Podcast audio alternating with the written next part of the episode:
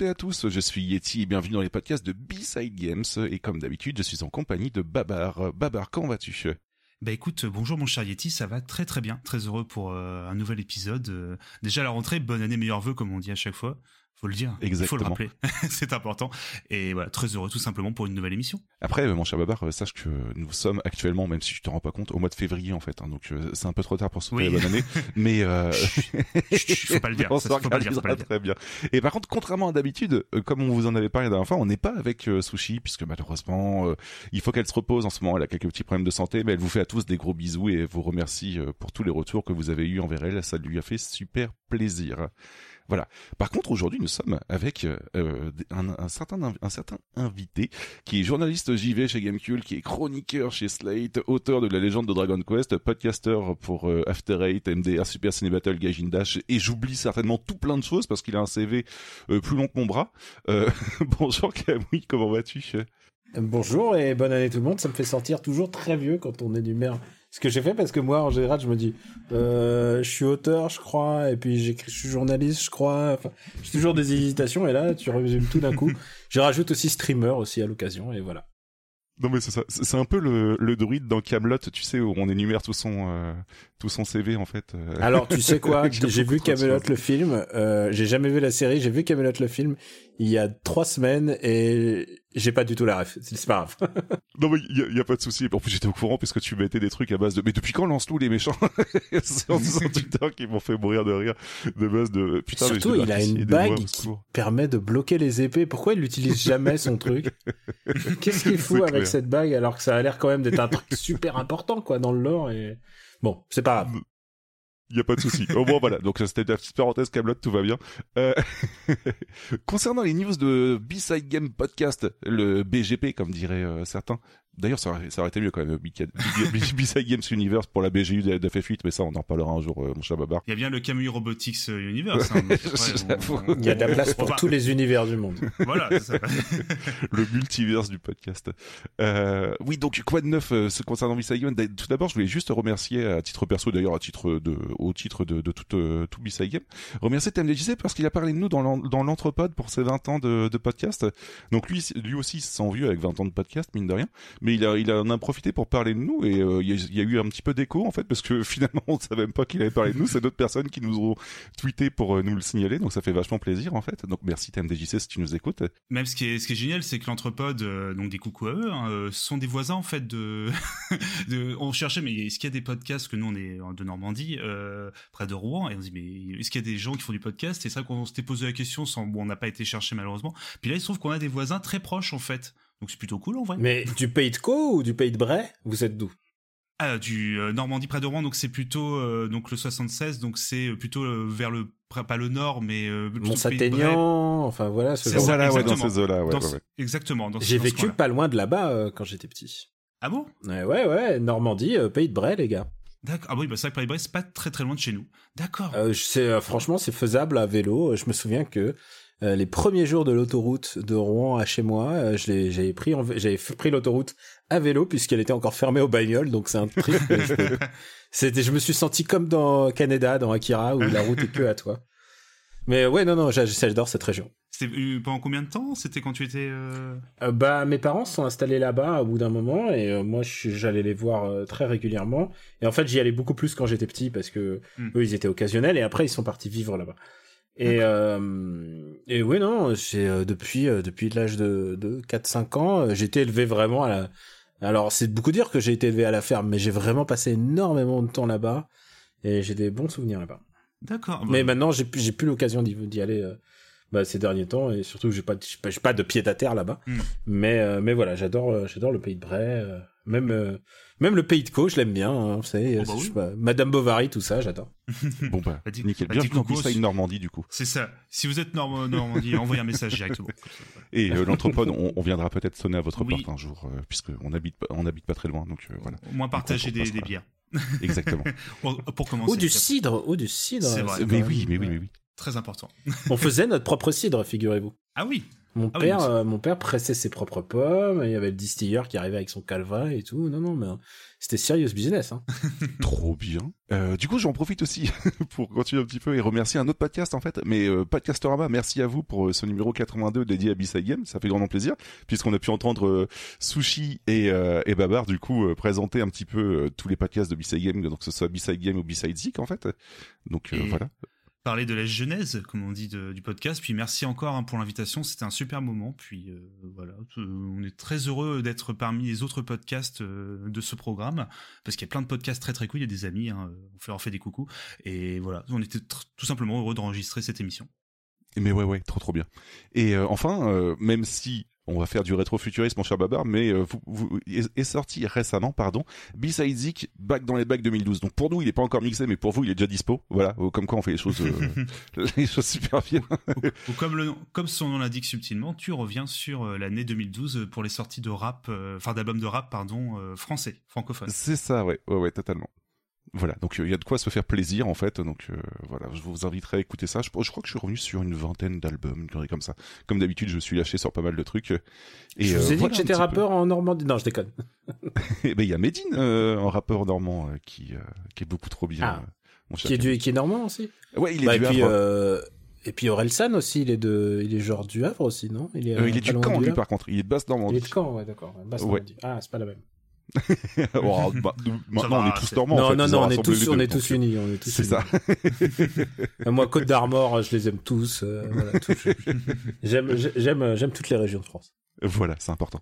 Le, l'amour et le, partage, tout ça, tout ça. Je, euh, je fais un podcast avec un Savoyard. Hein. mais oui, mais, en même temps, quel Savoyard aussi. Hein. Je, j'aime beaucoup euh, GK Plugin Baby, en fait, ou Papa, comme vous voulez. Euh, il me fait beaucoup rire sur ses publications sur Twitter, en fait. Hein. il est vraiment excellent. Donc, euh, moi, je, je le suis principalement là-dessus. Donc, vraiment très très cool. Euh, bah voilà un petit peu pour tous les remerciements et les petites news concernant euh, B-Side Game. Euh, avant de rentrer dans le vif du sujet, euh, très cher euh, Babar et, et, Daniel, du coup, je voulais savoir ce mois-ci à quoi avez-vous joué? Alors j'aurais dit priorité à l'invité. Après, on peut comme.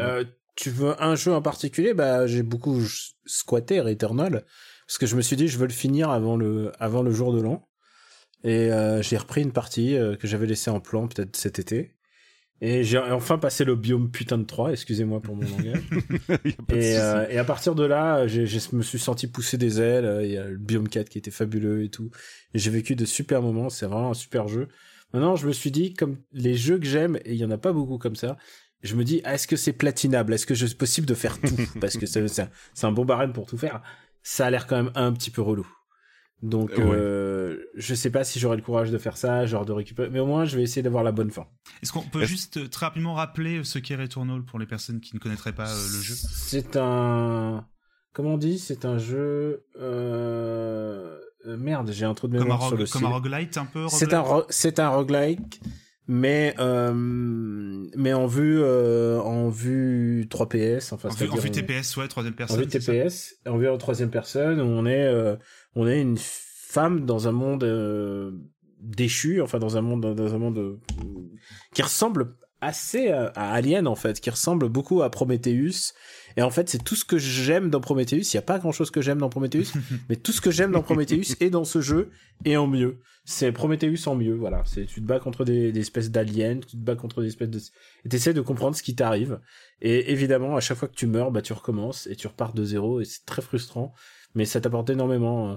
Je retrouve beaucoup l'esprit euh, Dark Souls que j'adore, donc euh, voilà, j'ai j'ai passé un très très bon moment à y jouer, mais j'ai parfois j'ai maudit le jeu, hein, très souvent. Est-ce que du coup en stream on a pu entendre les fameuses insultes russes que tu balances Ah ouais, ah ouais, ouais, ouais, ouais, là il y a, y a une, beaucoup, j'ai beaucoup insulté en russe, j'ai beaucoup insulté en français. Il y a eu des moments où j'en pouvais plus, je me disais mais pourquoi je me fais ça et tout? Et euh, c'est pas genre une insulte de désespoir comme quand les gens ils jouent à Avengers, tu vois. Ouais. plus une insulte de genre je pourrais être en train de faire des trucs, je pourrais être, je, pourrais, je sais pas quoi, mais genre mais qu'est-ce que je fais de ma vie quoi. Et euh, et, et, au bout d'un moment, euh, quand tu passes le cap, euh, mais il faudrait que j'arrête d'en parler parce que j'aurais envie d'y jouer juste maintenant en vous parlant. Donc je vais essayer de, je, je, je me tais. Pas de soucis. En tout cas, on va pas, on va pas se... Oh pardon Yeti, excuse-moi. Non, je disais en tout cas Returnal, ouais, ouais, ouais. Bah, euh, on va pas se mentir, moi euh, avec Yeti, euh, on n'a pas de PS5, voilà, chacun de, notre côté.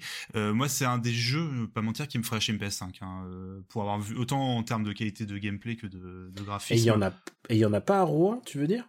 Euh, bah les PS5 c'est toujours un peu compliqué. Au quartier du Gros Horloge, il y en a pas un ah, petit dealer euh, non? Ah les, les, petits magasins indépendants malheureusement se font de plus en plus rares à Rouen, il y en a plus. Ah, je me souviens quand j'étais petit, il y en avait. Il y en avait quelques-uns, c'est alors je vous avoue que j'ai pas été vérifié dans ces magasins là mais voilà, malheureusement toujours trouver une PS5 c'est toujours un peu compliqué. Bon après j'ai pas non plus été euh, fouiner euh, ardemment, euh, peut-être plus tard, mais j'avoue que c'est un des jeux, euh, voilà, même un ami qui l'a eu récemment, je fais des coucous Milas, m'a parlé du fameux truc que tout le monde me parle, c'est la sélection du tir principal et secondaire selon la pression de la gâchette, qui a l'air complètement dingue, rien que d'imaginer.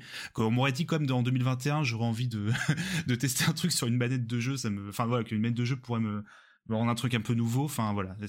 J'avoue que moi, c'est un jeu qui me hype beaucoup, je sais pas toi Yeti. Que tu en penses? Bah, moi personnellement, j'ai pas prévu de prendre la PS5 puisque j'ai eu la chance de, de, refaire mon PC avant que les prix augmentent, donc du coup, euh, c'était euh, vachement bien. Disons que je suis un des seuls mecs en France à avoir chopé une carte graphique à, 400 balles environ, alors que maintenant ça vaut le double, donc je suis plutôt content là-dessus. Et ouais, non, je prévois pas de PS5. Par contre, s'il sort sur PC, je fonce dessus parce que mm. rien que pour l'animation de toutes les boulettes qui font penser à du Nier Automata, en fait, point de vue euh, pattern ou autre, en fait, ça me ça me m'enchante très grandement en fait. Donc du coup, ça, ça me tenterait énormément. Et je pense que c'est le jeu que je, risque, je resterai bloqué un très long moment, mais je découvrirai après la hype comme euh, comme Hades par exemple, tu vois, où j'ai découvert euh, seulement il y a quelques semaines, alors que ça, ça fait des années, euh, enfin ça fait des mois que tout le monde l'encense quoi. Voilà. du coup, Yeti, veux-tu parler de tes jeux alors moi j'avais commencé, je vais, en prendre deux, je vais tricher un petit peu, je me permets parce que il y en a un, on en avait déjà parlé pendant pas mal de temps, donc du coup c'est juste pour dire que Aïe, je l'ai fini, on l'a commencé en 2020, mon cher Babar en groupe, mais je l'ai fait en solo.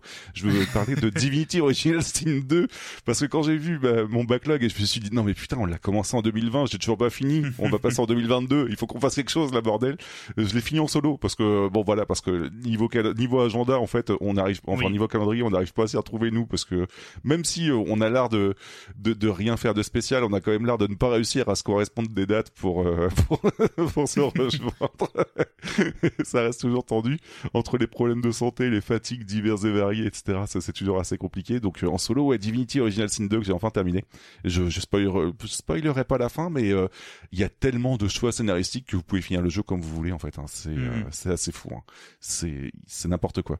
Et à peine terminé, j'avais envie de le refaire en me disant mais attends si on fait ça comme ça est-ce qu'il va se passer des choses différentes etc et du coup je pense que c'est le jeu qui a une rejouabilité euh, d'enfer. Pourtant un run c'est c'est 80 heures de jeu environ entre 60 et 80 après je pense que quand t'es habitué tu mets beaucoup moins quoi. Mais euh, c'est plutôt la folie là-dessus. Et euh, sinon, dans un jeu que je voulais parler récemment, et Babar, je sais, euh, je sais de, je sais déjà que tu sais de quel jeu je veux parler. Je veux parler de The Witcher 3, puisque Sushi, Sushi a commencé à s'y mettre et je me suis dit en regardant ses streams, et eh bah attends, moi je l'ai fait en 2015, j'ai envie de le refaire un petit peu pour voir comment ça a changé. Euh, déjà premièrement on sent les prémices de Zelda en fait donc c'est plutôt rigolo en fait on voit très bien comment euh, Zelda s'est inspiré du jeu même si on était déjà au courant quand Zelda est sorti quoi mais le fait de le faire dans le sens inverse vous voyez en fait on a vraiment le le, le ressenti euh, comme ça quoi. Euh, par contre, ça a très très mal vieilli. Je trouve que niveau de, niveau médiabilité, par exemple, c'est immonde et il y a des petits bugs en fait qu'on se dit ah on crée en en 2022 alors qu'en 2015 ça passait nickel. Vous voyez ce que je veux dire? Par exemple, des petits sauts qui sont un peu assez bizarres, des euh, des animations de combat qui sont plutôt euh, enfin des animations, des problèmes de, de, caméra aussi en combat qui sont assez hallucinants. Donc euh, je trouve que ça a un tout petit peu mal vieilli en fait de de ce côté-là. Je pense que les bugs étaient déjà présents à l'époque. Hein, c'est juste qu'on les voyait moins. Oh oui. Hmm. Euh, les 500 points sur la map, ça aussi, c'était un truc qui à l'époque nous choquait pas spécialement, même si ça commençait un petit peu, tu vois, mais ça nous choquait pas spécialement, alors que Zelda nous a habitués en fait à marquer nos points, etc. Donc du coup, on se sent moins étouffé dans Zelda par rapport à là où que quand tu ouvres ta, ta map, tu te dis, ouah, je vais où? C'est c'est pas possible. Euh, par contre, deux, deux points extrêmement positifs qui sont vraiment très très cool. C'est premièrement, j'avais esquivé le jeu à l'époque, mais le Gwent, c'est beaucoup trop bien. C'est mon nouveau triple triade en mhm. fait, quoi. Enfin, triple triade si vous préférez. Euh, donc le jeu de cartes dans FF8 pour ceux qui savent pas. Et euh, je trouve que la colorimétrie du jeu est hallucinante et euh, il y a pas mal de couleurs qu'on retrouve pas dans d'autres jeux et qui font penser vraiment à des tableaux en fait tellement c'est beau au point de vue des, des couchers de soleil etc. On a du violet qu'on voit pas spécialement des, des, des couleurs comme ça en fait que on voit pas spécialement dans d'autres jeux et qui sont très très bien utilisés là-dessus. Et euh, je sais pas si vous ça vous fait pareil, hein, mais euh, cette sensation de de pas retrouver un grain de couleur qu'on aurait ailleurs en fait quoi. L'univers de, de Witcher 3, ouais, bah, de toute façon, c'est de la fantasy très européenne, Europe de l'Est, du coup. C'est pas forcément quelque chose qu'on a tant que ça l'habitude de, je veux dire, le folklore vraiment de ce type d'univers fantasy et pas tant que ça exploité dans les jeux, on va dire, euh, très grand public. T'as des jeux de rôle, bien évidemment, euh, qui existent depuis très longtemps avec ça, mais, mais euh, je trouve que pour, je vois très bien ce que tu veux dire, surtout, je pense le, tu penses que tu dois parler du passage dans le marais avec les sorcières, j'imagine qu'il y a une, une collaboration assez incroyable en termes de, ouais, couleurs et tout. Il y a plein de moments comme ça. T'imagines pas, voilà. Ah, ouais, bah après, c'est un jeu qui a vieilli, c'est sûr. Moi, je le trouve toujours très, très fort dans, au niveau technique, ce qui me fait toujours halluciner pour un jeu qui a 7 ans quand même. Et euh, même si voilà, bien évidemment, il y a, y a, mieux depuis, mais je trouve qu'il se tient encore très bien. Et euh, niveau d'écriture, il y a quand même un talent qu'on a du mal à retrouver dans, dans des jeux plus récents. Je parle pour les quêtes secondaires principalement. Ah oui, et euh, Babar, j'ai oublié, le j'ai oublié de le préciser, et ça, ça faire rire certains. Mais The Witcher 3, c'est fait par ceux qui ont fait Cyberpunk. J'aime bien dire ça, puisque j'ai souvent dit plutôt l'inverse. Mais euh, voilà, donc pour resituer un petit peu, c'est... Euh, Merde, j'ai perdu le studio, aidez-moi. C'est c'est des projects. C'est des Project Red, voilà. C'est des projects d'ailleurs Red. Voilà, voilà. Et, ah, euh, t'es Mobèche pas polski. Exactement. voilà. oui. Ah, Ma mère était polonaise, j'ai le droit de, j'ai le droit de faire des blagues en polonais. Pas de souci. Est-ce que tu y avais joué un petit peu à The Witcher 3 à l'époque, oui ah, Je l'ai fini. J'ai fini, j'ai eu la pire fin. J'ai eu la pire fin, genre la fin où t'es dans un chalet et t'as tous les animaux qui sont dehors et qui menacent de te bouffer et t'es triste et t'as tout échoué. Et je sais pas quels sont les, je sais pas quels sont les moments que j'ai fait, j'ai, les moments qu'il fallait faire pour euh, pour euh, réussir à avoir une meilleure fin. Mais moi, je pense que j'ai eu la fin la plus triste que j'ai jamais eue. Et euh, tout jeu confondu. Et par contre, j'ai bien envie de réessayer une fois, mais quand il sortira, vous savez, il paraît qu'ils vont optimiser ça, PS5 et tout. Alors évidemment, ça va pas changer les combats que j'ai trouvé un peu naze. Hmm. Mais mais par contre, c'est des projets ont, un truc, c'est qu'ils savent faire des localisations de fous furieux. Et euh, du coup, je vais me les rejouer en, en, russe, puisque le russe est disponible. Et en ce moment, je rejoue à tous les jeux possibles en russe. Je, je fini FF15 en russe. Euh, J'entends en langue parlée. Hein. Ouais, et, Euh, et du coup, euh, j'avais, je m'étais dit, est-ce que je fais God of War en russe? Et en fait, non. Assassin's Creed Odyssey, il est disponible en russe sur PC. C'est débile, hein. Ah, sur PS4, sur PS4, il est pas, il est, il y a pas le russe. Genre sur PC, oui, mais pas sur PS4. Ça je comprends pas quelle est, qui sont les décisionnaires qui ont décidé ça Mais surtout, Mais tu pourrais euh... proposer en DLC en fait, quoi, parce qu'il y avait d'autres jeux en fait comme ça qui proposaient des packs de langue en DLC sans problème en fait. Bah ouais, ce que FF15 a fait, mais là, en tout cas, euh... là, j'ai été très déçu de voir qu'il n'y avait pas ce suivi linguistique euh, chez euh... chez Ubi, euh, surtout pour un jeu comme euh, Assassin's Creed, quoi. Ouais, c'est fou. Mais ouais, The Witcher 3, par contre, ouais, niveau localisation, t'as raison, c'est plutôt bien fait parce que même en français, t'as des, des personnes qui parlent limite pas toi, tu vois, ou ce genre de de, de, de langage en fait. Et je trouve que c'est assez hallucinant, mine de rien, pour un je jeu. pense que c'est l'anglais qui est quand même la VO dans ce dans, dans ce jeu, même si le script est en polonais. Je pense que la lead version linguistique, ça doit être l'anglais. Ah ouais, je pense. Ouais. Euh, et l'anglais, elle est vraiment, elle est vraiment, les comédiens étaient super. Hein. Mais hmm. Euh, j'avais j'avais au bout d'un moment j'en avais un peu ras le bol des, des gens qui se parlent mais qui se regardent pas vraiment ouais. ce syndrome un peu Elder Scrolls c'est-à-dire euh, ils se parlent mais en fait ils, ils sont en train de parler au mur en regardant en diagonale quoi ouais, mais après euh, c'est aussi parce que parce que Witcher est tellement long et tellement grand qu'il y a enfin ouais c'est-à-dire que tu peux y passer des heures et des heures et des, et infinités à faire chaque petit point chaque petite quête et tout. C'est très très long. Bah, pour être tout à fait franc, en fait, j'ai pas commencé le jeu, j'ai juste fait euh, les quêtes secondaires, j'en suis à 35 heures de jeu, tu vois. Donc, euh, je suis vraiment parti à base de, bah, on va fouiller chacun des points, et puis euh, finalement, il y a des quêtes secondaires qui sont assez hallucinantes de vue scénario, donc ouais, vraiment très cool. Mais je, l'avais fait à sa sortie, euh, le fameux jeu où j'avais dû acheter une nouvelle carte graphique pour pour le faire tourner. Et euh, bon, tous les bugs qui vont avec la sortie, ça voilà. Mais euh, et c'est franchement Cyberpunk, c'est vraiment un cran au-dessus en termes de bugs par en sortie catastrophique. Hein. Witcher 3, on a été plutôt épargné. Mais euh, blague à part, j'ai toujours pas fait, je les ai pourtant les extensions et je sais que Blood and Wine, il faut vraiment que je la fasse. Donc il euh, faut vraiment que je me pousse à... Il paraît que c'est super, hein, mais mm. j'ai pas, j'ai pas eu l'occasion. Pareil, bah c'est vraiment bah, un jeu à part. Euh, tu peux le prendre à part, en, ça dure une vingtaine d'heures, je crois, un truc comme ça, et c'est l'écriture, pareil, est incroyable. Donc je, bon, je suis un peu pareil au niveau des combats, c'est vrai que ça a beaucoup vie. C'est vrai que c'est rigolo au début de voir Geralt qui fait des, des sauts pirouettes euh, dans tous les sens pour découper les ennemis, puis au final tu spams le bouton de garde et euh, les pouvoirs, donc c'est pas très ouf. Mais bon, après ça, voilà, c'était efficace, on va dire. Euh, mais c'est surtout l'écriture moi qui m'avait le plus marqué à l'époque. Ouais, mais euh, la preuve que c'est encore très bon parce que ça fait quand même 10 minutes qu'on en parle, tu vois. Donc c'est un, jeu, un jeu important, je pense, ouais, qui était un, un énorme succès aussi. Hein, je pense. De ton côté, Babar, du coup, t'as joué à quoi récemment? Alors je vais citer deux jeux euh, PC. Alors je, je m'excuse par avance pour, Daniel parce que c'est au moins la dixième fois qu'il en entend parler, mais il se trouve que j'y ai joué aussi. C'est euh, un petit jeu qui s'appelle Fight in Tight Places. Euh, qui, voilà, qui est un mix entre un roguelite, un deck building et un tactical.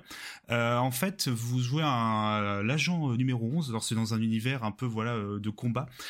c'est comme je dis que c'est un mélange voilà, de roguelite, deck building et tactical. En fait, c'est chaque niveau, c'est des combats tactiques où vous avez des cartes qui vous permettent d'effectuer des actions. Ça peut être se déplacer. Ça, se passe vraiment dans un niveau comme un, un tactical à l'ancienne, hein, les, les, jeux de rôle tactiques au tour par tour, où en fait on c'est sur des cases, on peut se déplacer de case en en case, euh, attaquer, défendre. Et le but à chaque fois, voilà, on est on est seul face à des hordes d'ennemis et c'est de voilà euh, taper euh, tous les ennemis, les mettre hors d'état de nuire comme on dit, dans des situations diverses et avec à chaque fois un grand hommage aux films d'action et de combat des années 80-90, même des films HK, même plus, hein, je veux dire action en règle générale, années 2000 et tout. Et bah, c'est extrêmement bien fait parce que on a une vraie le côté deck building peut faire un peu peur. Moi, je suis pas un très grand fan de ce style de jeu, mais euh, le jeu est plutôt euh, bien expliqué. Chaque carte a sa propre utilité et on comprend assez facilement comment on peut se faire un deck de cartes assez efficace au fur et à mesure des, niveaux. Parce que comme c'est un roguelite, dès qu'on perd, dès qu'on meurt, bah, on recommence au début, mais on gagne de l'XP qui peut débloquer des nouvelles cartes, des nouveaux styles de deck. D'ailleurs, on a un style de combat à la qui est équilibré. Après, on a un combat style contre-attaque, donc on vraiment focalisé sur on prend des coups, mais on, on retape derrière. Il y a même un style découpeur où tu donnes des coups de, de surin, des coups de couteau, qui euh, du coup, euh, bah, c'est comme dans les jeux de voilà, dans les jeux de rôle tactique où ça a un effet saignement où en gros les ennemis perdent des points de vie à chaque tour. Euh, il y a quand même voilà une profondeur assez dingue, une durée de vie assez dingue aussi. J'ai toujours pas terminé toutes les quêtes, j'en suis à plus de 20, enfin les quêtes, les, on va dire les campagnes principales, j'en suis à plus de 20 heures de jeu, j'ai pas débloqué toutes les cartes non plus. Et il y a juste un, plaisir assez dingue dans les combats, même si c'est du tour par tour, à voir les, les coups, mais les impacts sont rendus de façon incroyable. T'as des cartes enfin, euh, pardon, euh, tu prends la tête du gars, tu le tapes contre un mur, euh, coup de tête, mais c'est d'une violence. mais vraiment, le coup de, tu vois vraiment le coup de pied, le mec, tu le fais voler à l'autre bout. Enfin, quand en plus il, meurt entre guillemets, bah t'as les, tu sais, c'est en ragdoll, le, personnage c'est tombe au sol, tu sais, se prend tous les murs. Des fois, ça bug, il s'envole dans le ciel. Enfin, c'est assez rigolo. Et non, non, excellent jeu, vraiment, qui mérite. je sais pas s'il y a une sortie console. J'espère qu'elle est prévue parce que pour moi, c'est le jeu parfait pour la Switch, par exemple, ou même console tout court parce que c'est des petites parties comme ça qui peuvent durer. Euh, alors une partie quand même peut durer euh, dans les 30-40 minutes, mais on peut y jouer comme ça. Euh, un combat, ça va durer 5 minutes maximum, donc on peut voilà s'arrêter en plein milieu. c'est ton nouveau Slice the Spire, c'est ça? C'est mon nouveau Slice the Spire pour être honnête. C'est le jeu que j'en ce matin avant d'aller au boulot. C'est ah, c'est le jeu du petit déj, trop bien. C'est ça, voilà. Et il y a un prologue qui est gratuit, sinon c'est sur Steam pour 21 euros et ça les vaut amplement. Et très rapidement, c'est marrant euh, Daniel parlait d'un jeu où Returnal disait euh, je sais pas trop on en des fois pourquoi je, je pourrais faire autre chose plutôt que de mourir en boucle sur un jeu. Bah là je je sais pas si je prends beaucoup de plaisir. Je joue à VR Billions qui est un alors un mélange entre un jeu de stratégie et de de tower defense euh, où en fait on est dans un univers steampunk alors pardon un peu à la euh, je vais y arriver je suis désolé steampunk euh, Angleterre euh, voilà du 19e ah, vous savez donc avec un côté à la fois moyenâgeux très véhicule à vapeur tout ça et des personnes avec des basques à gaz enfin voilà.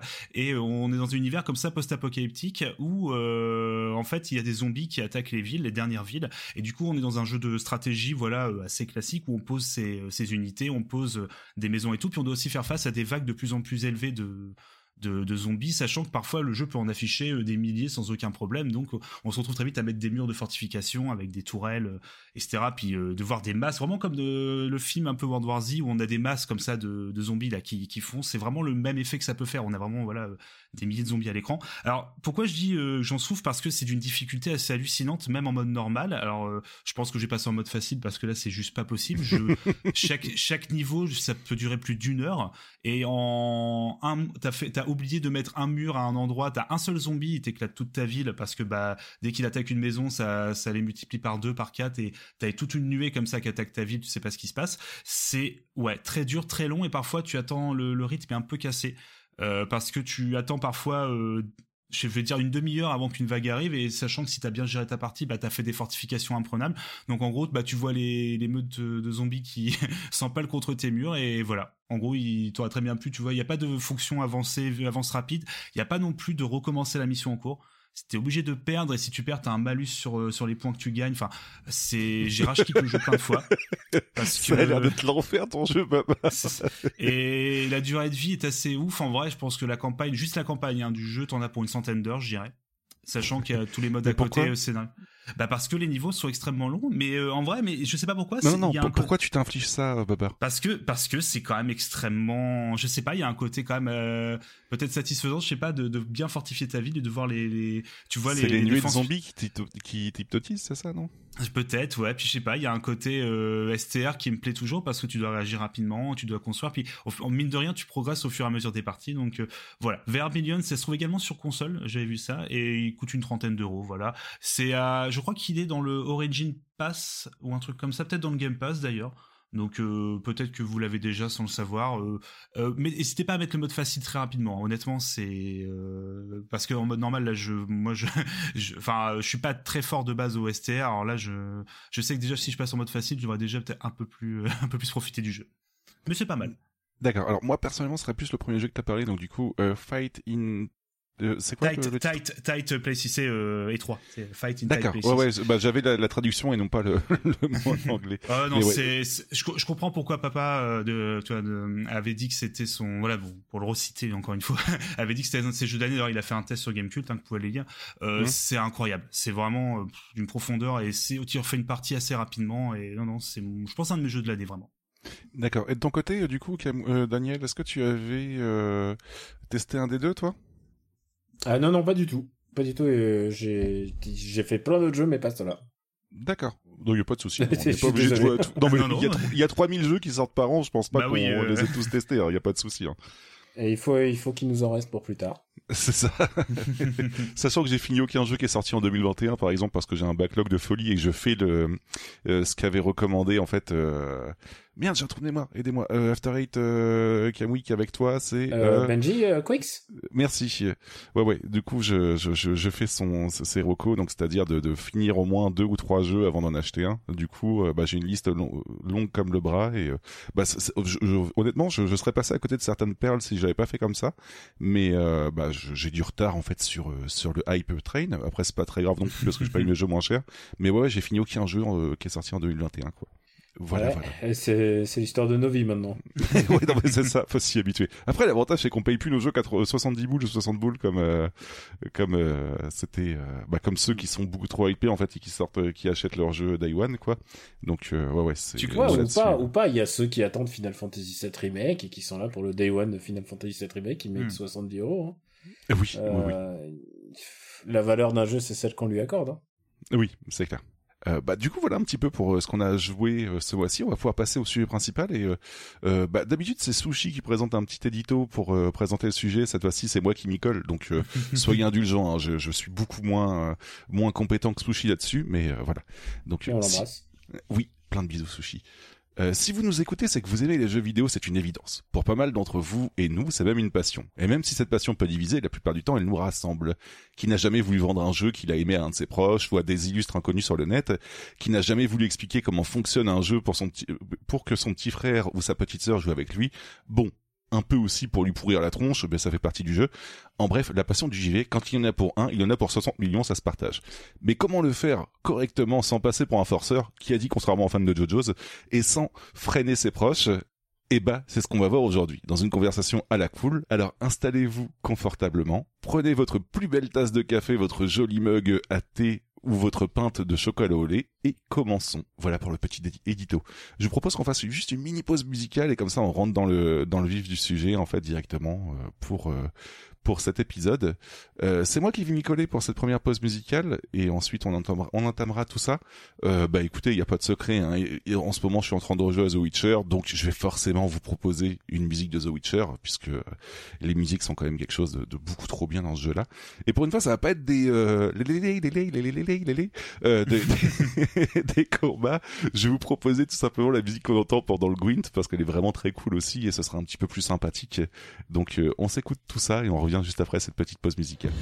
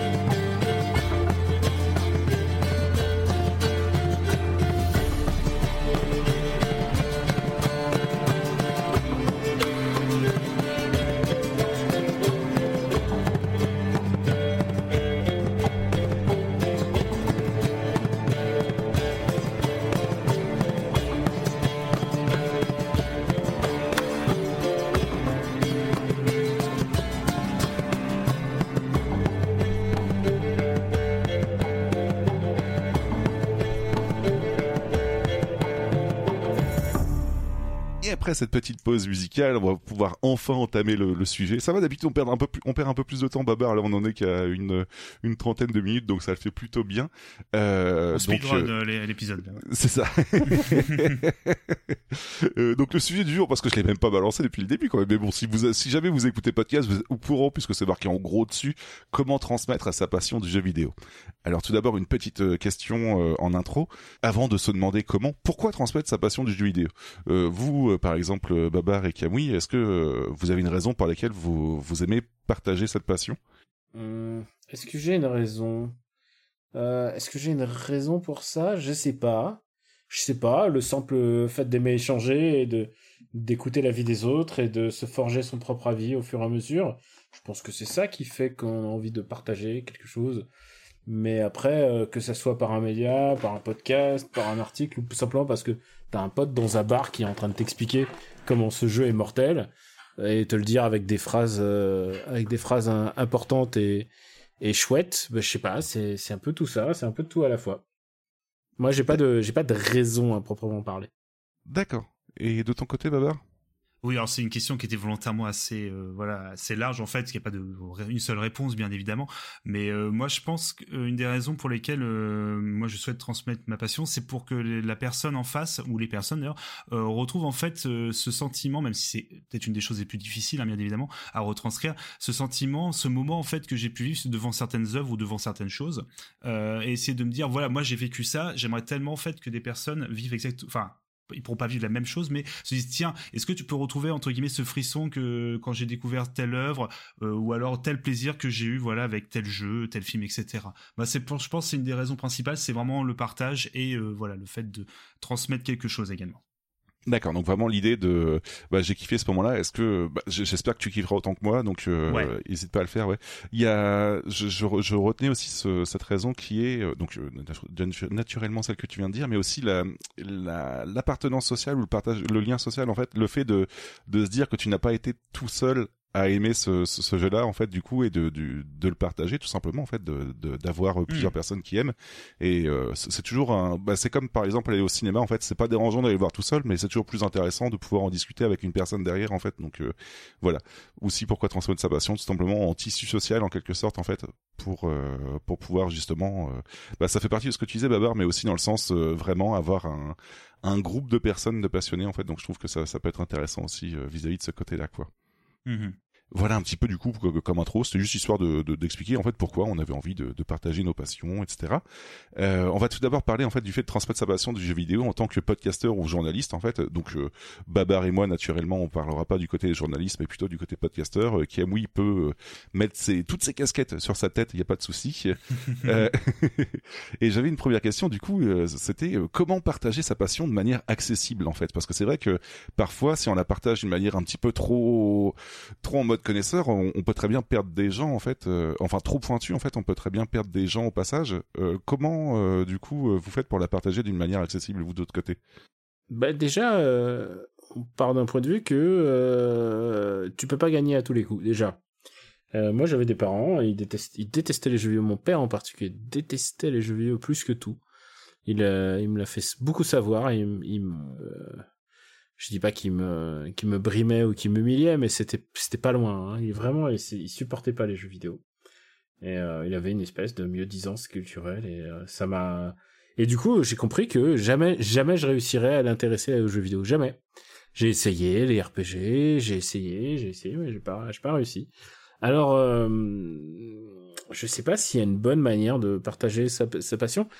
Euh, je sais par contre que ça peut évoluer au fur et à mesure des années. Je pense que euh, quand j'avais 18 piges et que j'avais un blog, enfin ça s'appelait pas un blog mais un site internet, euh, j'avais une espèce d'enthousiasme. Mais aujourd'hui, euh, j'aurais plutôt une envie de euh, j'aurais envie de faire partager quelque chose et je sais que par exemple à Gamecult on est souvent très scolaire et très bah euh, test qualité quoi euh, hmm. dans les tests moi j'essaie toujours de donner un point de vue et aussi un autre truc et ça c'est c'est con mais euh, de donner du plaisir à un lecteur alors ça euh, hmm. c'est pas évident euh, tu peux échouer aussi parce que c'est pas évident de toujours donner du plaisir au lecteur mais au moins qu'il se fasse pas chier t'es pas là pour lui faire perdre son temps et comme par exemple si t'étais à un bar et que tu discutes avec quelqu'un d'un jeu vidéo et t'as envie que t'as envie qu'il passe un bon moment, ne serait-ce qu'à à t'écouter parler du jeu vidéo, donc il faut lui donner envie, quoi.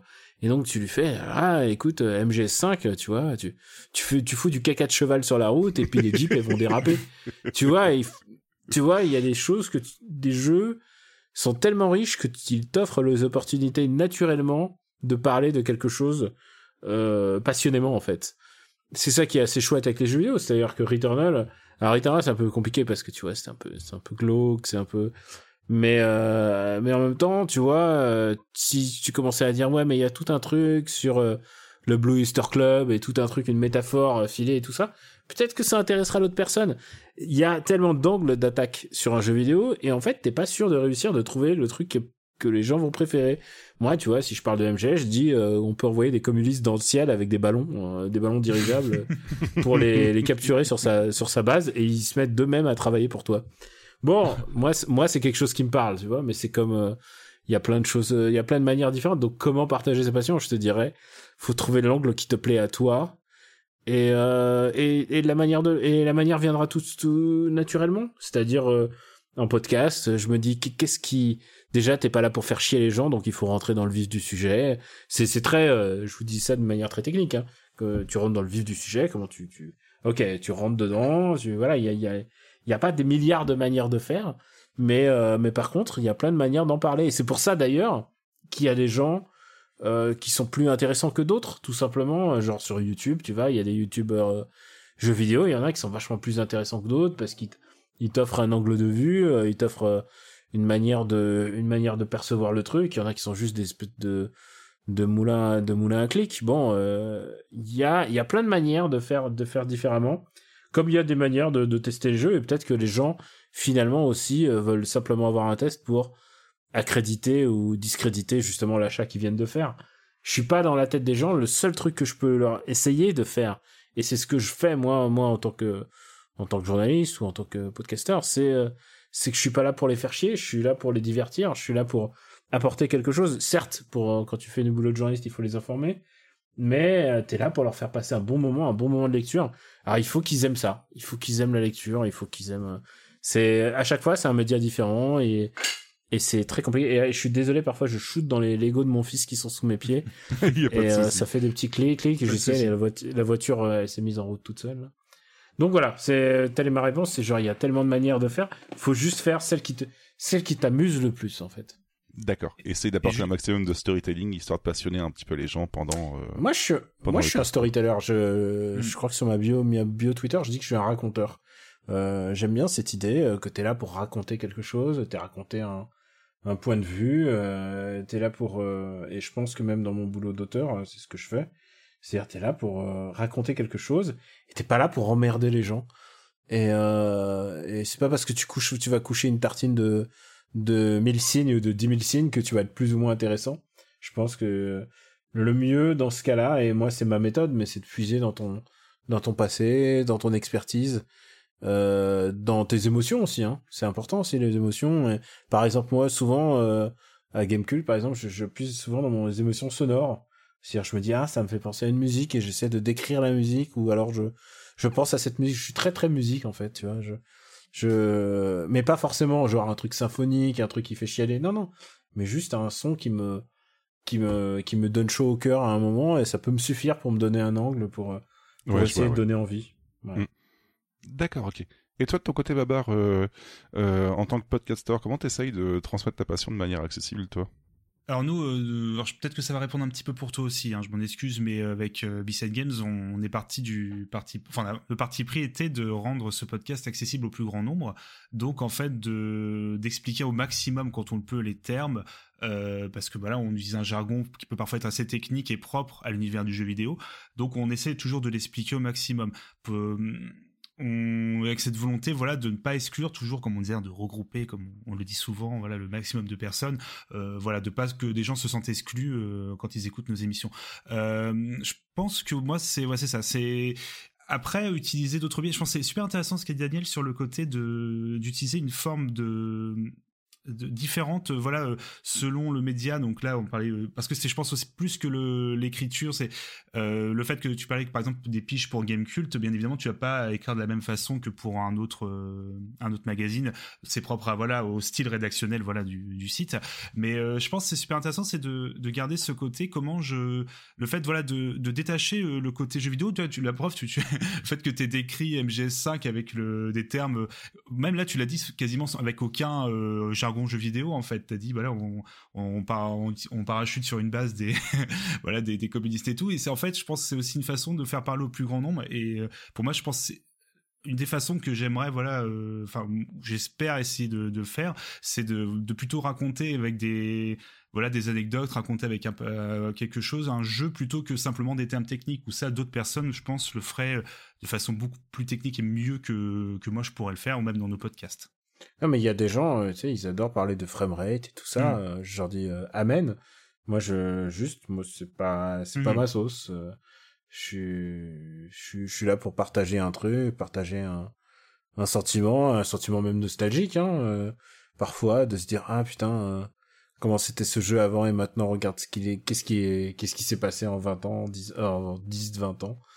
je suis là pour ouais transmettre un truc, mais souvent une simple émotion, ça suffit. À mon avis. Je vais juste compléter du coup euh, ce que disait Babar, parce que c'est vrai que de base, en fait, nous, on, essaye de, de manière accessible, bah, d'essayer d'être très accessible en fait dans, dans notre podcast. Euh, moi, ça, ça venait aussi principalement de, ma, de, de mon côté de deux podcasts que j'apprécie énormément pour ça en fait de mon côté. C'est euh, Bas Gros Point et euh, bah, naturellement euh, Mehdi avec Je Game Moi Non Plus, qui qui était extrêmement. En fait, ils a, ils ont l'air d'être assez pointu tout en même temps d'être très accessible puisqu'ils ils partent du principe qu'ils vont l'expliquer à quelqu'un qui n'y connaît rien en fait. Donc euh, par exemple sur Bas Gros Point, il y avait à l'époque Nathan qui connaissait absolument rien en jeu de combat et qui du coup faisait un podcast pour en apprendre plus et euh, c'était très intéressant d'avoir la vision du néophyte en fait euh, à qui on explique quelque chose d'une manière très accessible. Donc du coup c'était ce, que je voulais reproduire enfin de mon côté en tant que podcaster avec euh, Game en fait vraiment apporter même si on parle de technique c'est pas pas très grave. Moi je trouve que je, contrairement à je, je trouve que c'est plutôt euh, intéressant d'en parler et je, je, suis aussi très euh, parler de framerate, ça me dérange pas par exemple du moment qu'on explique c'est quoi le framerate avant d'en parler, tu vois. Et je trouve que c'est plutôt important là-dessus de comment dire c'est pas parce que la personne n'y connaît n'y connaît rien qu'il faut la prendre de de haut enfin de, de trop bas en fait. C'est même pas de haut c'est de la prendre de trop bas en fait dans le sens où bah tu connais rien donc du coup on va pas on va pas t'en parler. Je trouve que c'est très intéressant en fait d'en parler euh, d'une manière justement accessible en fait comme si euh, tu ne connaissais rien du tout. C'est pour ça que justement en fait euh, le fait que Sushi euh, soit dans Bisa Game ça a aidé vachement puisque comme elle elle découvrait les jeux vidéo de, son côté elle avait 8 pardon elle avait 8 millions de questions vis-à-vis -vis de ça donc du coup c'était très intéressant en fait. Euh, sushi, tu nous manques. Voilà. euh, voilà un petit peu pour cette première question. Euh, on va continuer du coup avec euh, une autre question qui était voilà. Ouais, donc ça c'est aussi un autre point de vue, mais comment vous faites euh, quand vous parlez de, de, votre passion pour ne pas imposer votre propre point de vue et est-ce que vous pensez que vous pouvez être un petit peu objectif quand vous parlez de votre passion du JV ou ou c'est hors de question il faut absolument que vous mettez votre point de vue dans dans votre transmission de passion dans dans votre partage de passion? Alors pour moi c'est simple et rapide l'objectivité n'existe pas. Hmm. Pas, pas dans ce que je fais, hmm. pas, hmm. dans, pas dans le journalisme, en tout cas, euh, la formation objective, elle existe donc dans, dans, le reportage, dans la retranscription des, des phrases qui ont été prononcées. Ça, c'est objectif. Mais la reproduction dans un avis de jeu vidéo, non. Euh, et comment ne pas imposer son point de vue? Alors, euh, je pense que ce serait une bêtise de pas l'imposer. Euh, c'est pas une bêtise, hein, mais ce que je veux dire, c'est que moi, en tant que lecteur, hein, parce que je suis aussi lecteur, Mmh. Moi, je veux un point de vue. Je veux que, que la personne m'impose un point de vue. Je veux entendre un point de vue. Si, si j'ai passé 10 000 signes, ou 1000 signes à 10 000 signes, à ne pas avoir de point de vue, ou à avoir un truc mou, ou à avoir de l'eau tiède, ça m'intéresse pas vraiment, en fait. Ça m'intéresse. Qu'est-ce qui me reste à la fin? Moi, je veux un point de vue. Moi, je me souviens qu'un des meilleurs tests que j'ai jamais lu, euh, c'était sur Eurogamer. C'était Karen Gillen, et qui est depuis devenu euh, auteur chez Marvel, qui avait fait un test de Earth Defense Force et qui qui et voilà en fait et au fur et à mesure il disait euh, alors voilà vous avez toutes les chances de peut-être que vous aimez pas les araignées peut-être que vous aimez pas les armes à feu peut-être que vous aimez pas ça mais si vous aimez un seul de ces trucs là je l'ai fait pour vous. Il avait mis 9 sur 10 et voilà ça ça c'est mon ça c'est mon style d'avis que j'ai envie. C'est c'est des gens opiniâtres. Si t'es pas là euh, je dis pas un test pour avoir pour avoir rien aucune opinion. Et si, si, si j'ai l'impression de pas avoir eu d'opinion, j'ai l'impression d'avoir perdu mon temps. Mais euh, et j'aime pas et j'aime pas j'aime pas perdre mon temps. et puis comme dirait Arsenic, mais mais, mais par contre c'est clairement ce que moi je recherche. Euh, je sais que par exemple chez Gamecult, il y aura toujours un gars pour vous faire. T'as pas parlé des bruitages, t'as pas parlé euh, des graphismes ou t'as pas parlé du son et genre. Ah, ok, ok, c'était pas dans mon c'était pas dans mon plan, c'était pas ce que je voulais raconter quoi mais euh, t'auras toujours quelqu'un pour et même euh, presse ou n'importe quoi il y aura toujours quelqu'un pour te dire ah t'as pas. Euh, et parce que ces gens-là je pense qu'ils sont plutôt là pour justement euh, le listing et ils cherchent pas la même chose que moi et je leur en veux ouais, pas. je vois, ouais. mais mais c'est pas mais clairement c'est pas ça que je fais. Oui, et puis comme dirait Arsonic, qui peut prétendre être journaliste JV sans prendre position? Non, je... Exactement. Un petit coup de couteau dans le... D'ailleurs, euh, je tenais à le préciser justement ici, euh, c'est très intéressant aussi de voir tes tests, Camille, parce que à chaque fois, oui, on voit ton point de vue, et même quand on le partage pas, en fait, le fait de voir ton point de vue et qu'il est aussi autant étoffé, en fait, comme tu disais, avec du storytelling, je trouve ça vraiment très intéressant. Il y a plein de fois où je me suis dit, ah, je suis pas du tout d'accord, mais c'est vraiment très intéressant, donc je continue à lire jusqu'à la fin, et c'est vraiment très très cool, et j'en sors généralement très satisfait.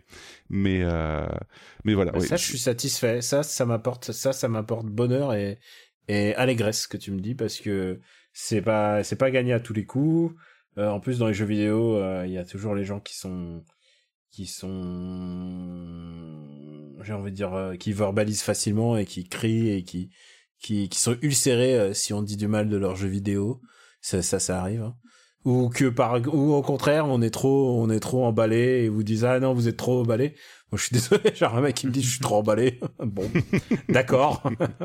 Mais non mais c'est justement très bien, mais, en fait, mais moi mon mon truc c'est pourquoi je fais ce, ce taf et pourquoi pourquoi justement ça? C'est pour parler justement euh, de cette passion et de pourquoi tout d'un coup un jeu qui était fait pour moi et qui est super parce que je suis en train de rejouer à un Casus Belli euh, qui s'appelle Dragon Quest Builders 2 que j'avais ah détesté que j'avais pas détesté mais j'avais trouvé vraiment faible à sa sortie. Et j'y rejoue et je vois exactement ce que je disais à l'époque c'est-à-dire ah ouais en fait le mode story il est assez naze et en fait il y a que le endgame qui est bien mais pour arriver au endgame il faut faut jouer 50 heures. C'est comme si on te disait, c'est comme si on te disait Minecraft, t'as le droit de t'amuser, mais au bout de, de 70 heures de tuto, c'est un peu, c'est un peu dur, quoi. Ouais. mais je suis pris cet exemple parce que j'ai parfois, je m'arrive de rejouer au jeu que j'ai pas accroché la une première fois, euh, surtout parfois en streamant. Et je me dis, ah ouais, en fait, euh, parfois, ça m'arrive de me dire, ah ouais, ok, j'ai un autre angle de vue, euh, genre FF9, j'étais jamais été fan. Je l'ai refait et c'était très satisfaisant. Mais, mais ouais, non, non, il y a, hum, c'est intéressant parfois de se replonger dans dans ces autres trucs. Ça évite aussi de syndrome nostalgique de c'était mieux avant et tout ça. Comme ça, tu peux te dire ah qu'est-ce que c'était le jeu, le jeu que je n'ai pas aimé à l'époque et pourquoi. Voilà, c'est ce que je fais parfois de temps en temps en stream. Il faut que je refasse FF13 d'ailleurs en parlant de ça. je suis en train de refaire FF13 pour la première fois depuis 12 euh, ans et, euh, Et tu sais quoi, le jeu, il a, il a bizarrement vieilli, mais c'est très, c'est passionnant. Eh ben écoute, ça m'intéresse grandement, ouais. Euh, de ton côté, Babar, du coup, euh, toi, est-ce que tu penses que, bah, est-ce que euh, comment tu ne fais pour ne pas imposer ton point de vue et surtout est-ce que tu penses que tu dois pas l'imposer quand tu parles quand tu partages ta ah. passion ou on avait, on avait un peu, oui, un peu tourné la question aussi, parce qu'on aime bien en parler, euh, même dans les émissions, on a parlé du journalisme, euh, ou même des journalistes, euh, JV était venu également parler, donc des coucou à Bruno puis à Pipo Mantis. Euh, on peut pas être objectif, c'est sûr, c'est c'est impossible. les gens qui le disent, ils, mentent. Hein. Les gens qui disent je suis objectif, c'est ouais, non, non, ça ne marche pas comme ça. Voilà. Et du coup, on, forcément, euh, quand on veut, on, dans un sens, on impose, on, peut pas vraiment ne pas imposer son point de vue. C'est très compliqué. Ou alors, on peut le faire, mais ça sera du, euh, comme tu l'as dit, hein, Daniel, c'est vraiment une simplement une description très, euh, alors c'est pas neutre le terme, mais voilà, très littérale en fait de l'œuvre en elle-même, sans donner vraiment les, ou alors s'il y a des points forts, des points faibles de quelque chose, en, quand on va le, quand on va en parler, on va dire pourquoi, pourquoi je te parle de ce jeu-là, pourquoi je veux te partager ce jeu-là. Si c'est juste des points entre guillemets, bon bah il se trouve que lui il a une, optimisation du moteur euh, technique par rapport, enfin du moteur graphique par rapport à l'autre version qui était quand même vachement bien, donc on a gagné 10 FPS sur le truc. Bon, c'est pas, je pense le genre de choses que moi je voudrais euh, en fait partager avec les gens. Donc pour moi c'est très difficile moi de pas imposer son point de vue en fait. C'est euh, je pense qu'on peut se enfin moi personnellement hein, je pense dans notre euh, en termes de podcasteur pour nos émissions on peut voilà euh, essayer de se dire bon peut-être que là c'est trop mes émotions qui parlent même si au contraire ça doit pas ça doit pas être une un défaut, ça devrait être au contraire quelque chose d'assez important, mais parfois on peut se dire bon peut-être que là je suis un peu biaisé dans mon avis, est-ce que du coup ça vaut pas voilà peut-être me reprendre un petit peu puis de, de bien réfléchir est-ce que voilà je est-ce que j'impose pas trop mon ma vision et qu'au final bon euh, ce jeu-là finalement euh, mérite pas voilà de que enfin cette œuvre ne partage après c'est très difficile hein, je pense de, de, de pas le faire de pas imposer son point de vue. Je sais pas ce que tu en penses Yeti bah, de toute façon, de base, en fait, juste de, retour, ouais. Euh, de base, en fait, euh, que ce soit pour euh, notre point de vue, point de vue jeu vidéo, ou même notre point de vue politique, on va pas se mentir, au début de Bissai Game, on était parti à la base de, bah, on, on, en parle de manière évasive, en fait, mais sans, sans trop se mouiller, en fait, et, et en étant, en essayant d'être objectif, on s'est rendu compte au fur et à mesure du temps que, bah, en fait, non, en fait, même si on a pris l'habitude par contre de ne pas dire que ce jeu est nul à chier, mais de dire qu'on n'a pas du tout accroché, voilà. Donc histoire de marquer quand même en se disant que objectivement il peut y avoir un jeu qui est bon sans sans que on se soit intéressé au jeu. On, sait très bien maintenant que bah ouais on parle avec euh, avec notre passion et c'est justement ce que les gens veulent aussi en fait quoi, dire entendre que ce jeu-là en fait on l'a trouvé nul à chier et puis basta ou ce jeu-là il est beaucoup trop bien et qu'on soit on, on parte dans une envolée de de, de, de points positifs pour un jeu parce qu'on a vraiment suraccroché donc euh, ouais, euh, je pense euh, au contraire que euh, bah, c'est important justement de ne pas être, d'être vraiment subjectif quand on parle d'un jeu. Par contre, à contrario, et je voulais rebondir un petit peu dessus, quand vous conseillez des JV à une personne, est-ce que vous avez tendance, par contre, à dire ah non celui-là je l'ai fait, faut absolument pas que tu le fasses, évite-le totalement, ou est-ce que vous dites ah faut peut-être que tu le fasses pour te rendre compte qu'il est nul et pour plus tard te forger un avis sur d'autres jeux du même type? Bah, tu parles de jeux vidéo, mais tu sais, c'est aussi valable pour les films. Hein. Les films, on, arrive, ça nous arrive avec euh, Stéphane Boulet de les casser euh, quand on fait Super Ciné Battle, mais on dira jamais ne regardez pas ce film.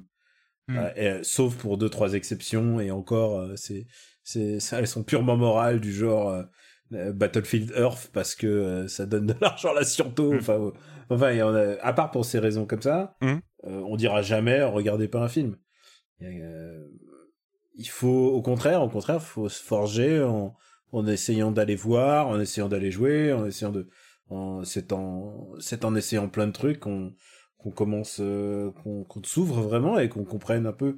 C'est toujours intéressant. D'ailleurs, moi, il y a tout un pan de la, du des jeux PC que j'ai jamais vu et que je redécouvre aujourd'hui et ça me fait plaisir. Enfin, j'entends euh, toute cette vague après 2000 où j'avais pas de PC pour jouer et euh, du coup, il y a plein de trucs assez intéressants que je redécouvre de temps en temps ou simplement euh, par pure curiosité, euh, je sors un peu de ma zone de je sors beaucoup de ma zone de confort euh, je pense qu'il faut pas, euh, faut pas se restreindre. Quoi. Oui, puis en plus pour se rendre compte que d'autres jeux du même genre sont bons, il faut peut-être essayer des jeux un peu moins bons pour euh, essayer d'avoir une échelle de, de, qualité pour un jeu, pour un style de jeu en fait. Je pense par exemple à des RPG qui sont réputés comme être plutôt plutôt mauvais pour se rendre compte que d'autres sont sont énormément bons. Il faut peut-être peut-être essayer les plus mauvais en fait, parce que si on essaye toujours que des jeux, je dis, je, vais être très, je vais être très très évasif là-dessus, mais si on essaye tout le temps que des jeux qui valent neuf en fait, finalement on se rend pas compte spécialement qui qui qui sont excellents si on est habitué que à ces jeux-là en fait quoi.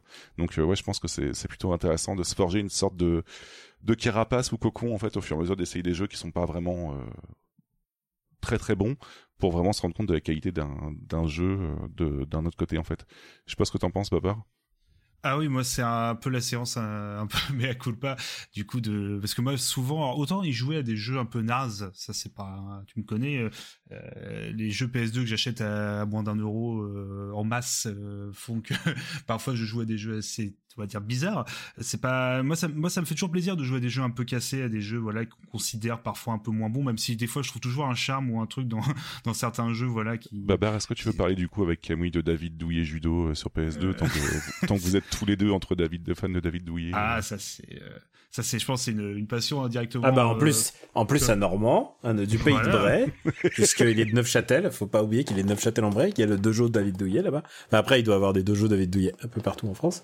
Mais ouais, non, c'est votre poteau, hein, techniquement, David. Ah là, oui, euh, bah, je, me, je l'ai même, je l'ai même posté. J'ai, bah, parce que j'ai vu euh, Daniel euh, le lisait parfois sur certains streams. j'ai acheté le bouquin de David Douillet sur les clés de la réussite. Là, j'ai pu. Non, c'est 110%, c'est ça. 110%, 101% de chance de, de d'avoir la gagne, d'avoir la vista. Qui, m'a beaucoup aidé. Je... voilà, et euh, voilà, et David Douy Judo, bah, c'est un jeu qui est, qui est à la fois très discutable en termes de gameplay et tout, mais je sais pas, qui, moi, j'ai, bon, après, ça, c'est euh, partie de mes trucs, euh, entre guillemets, dans le jeu vidéo qui fait, j'ai certains des passions des nanars en, cinéma, ce que j'ai un peu aussi, hein.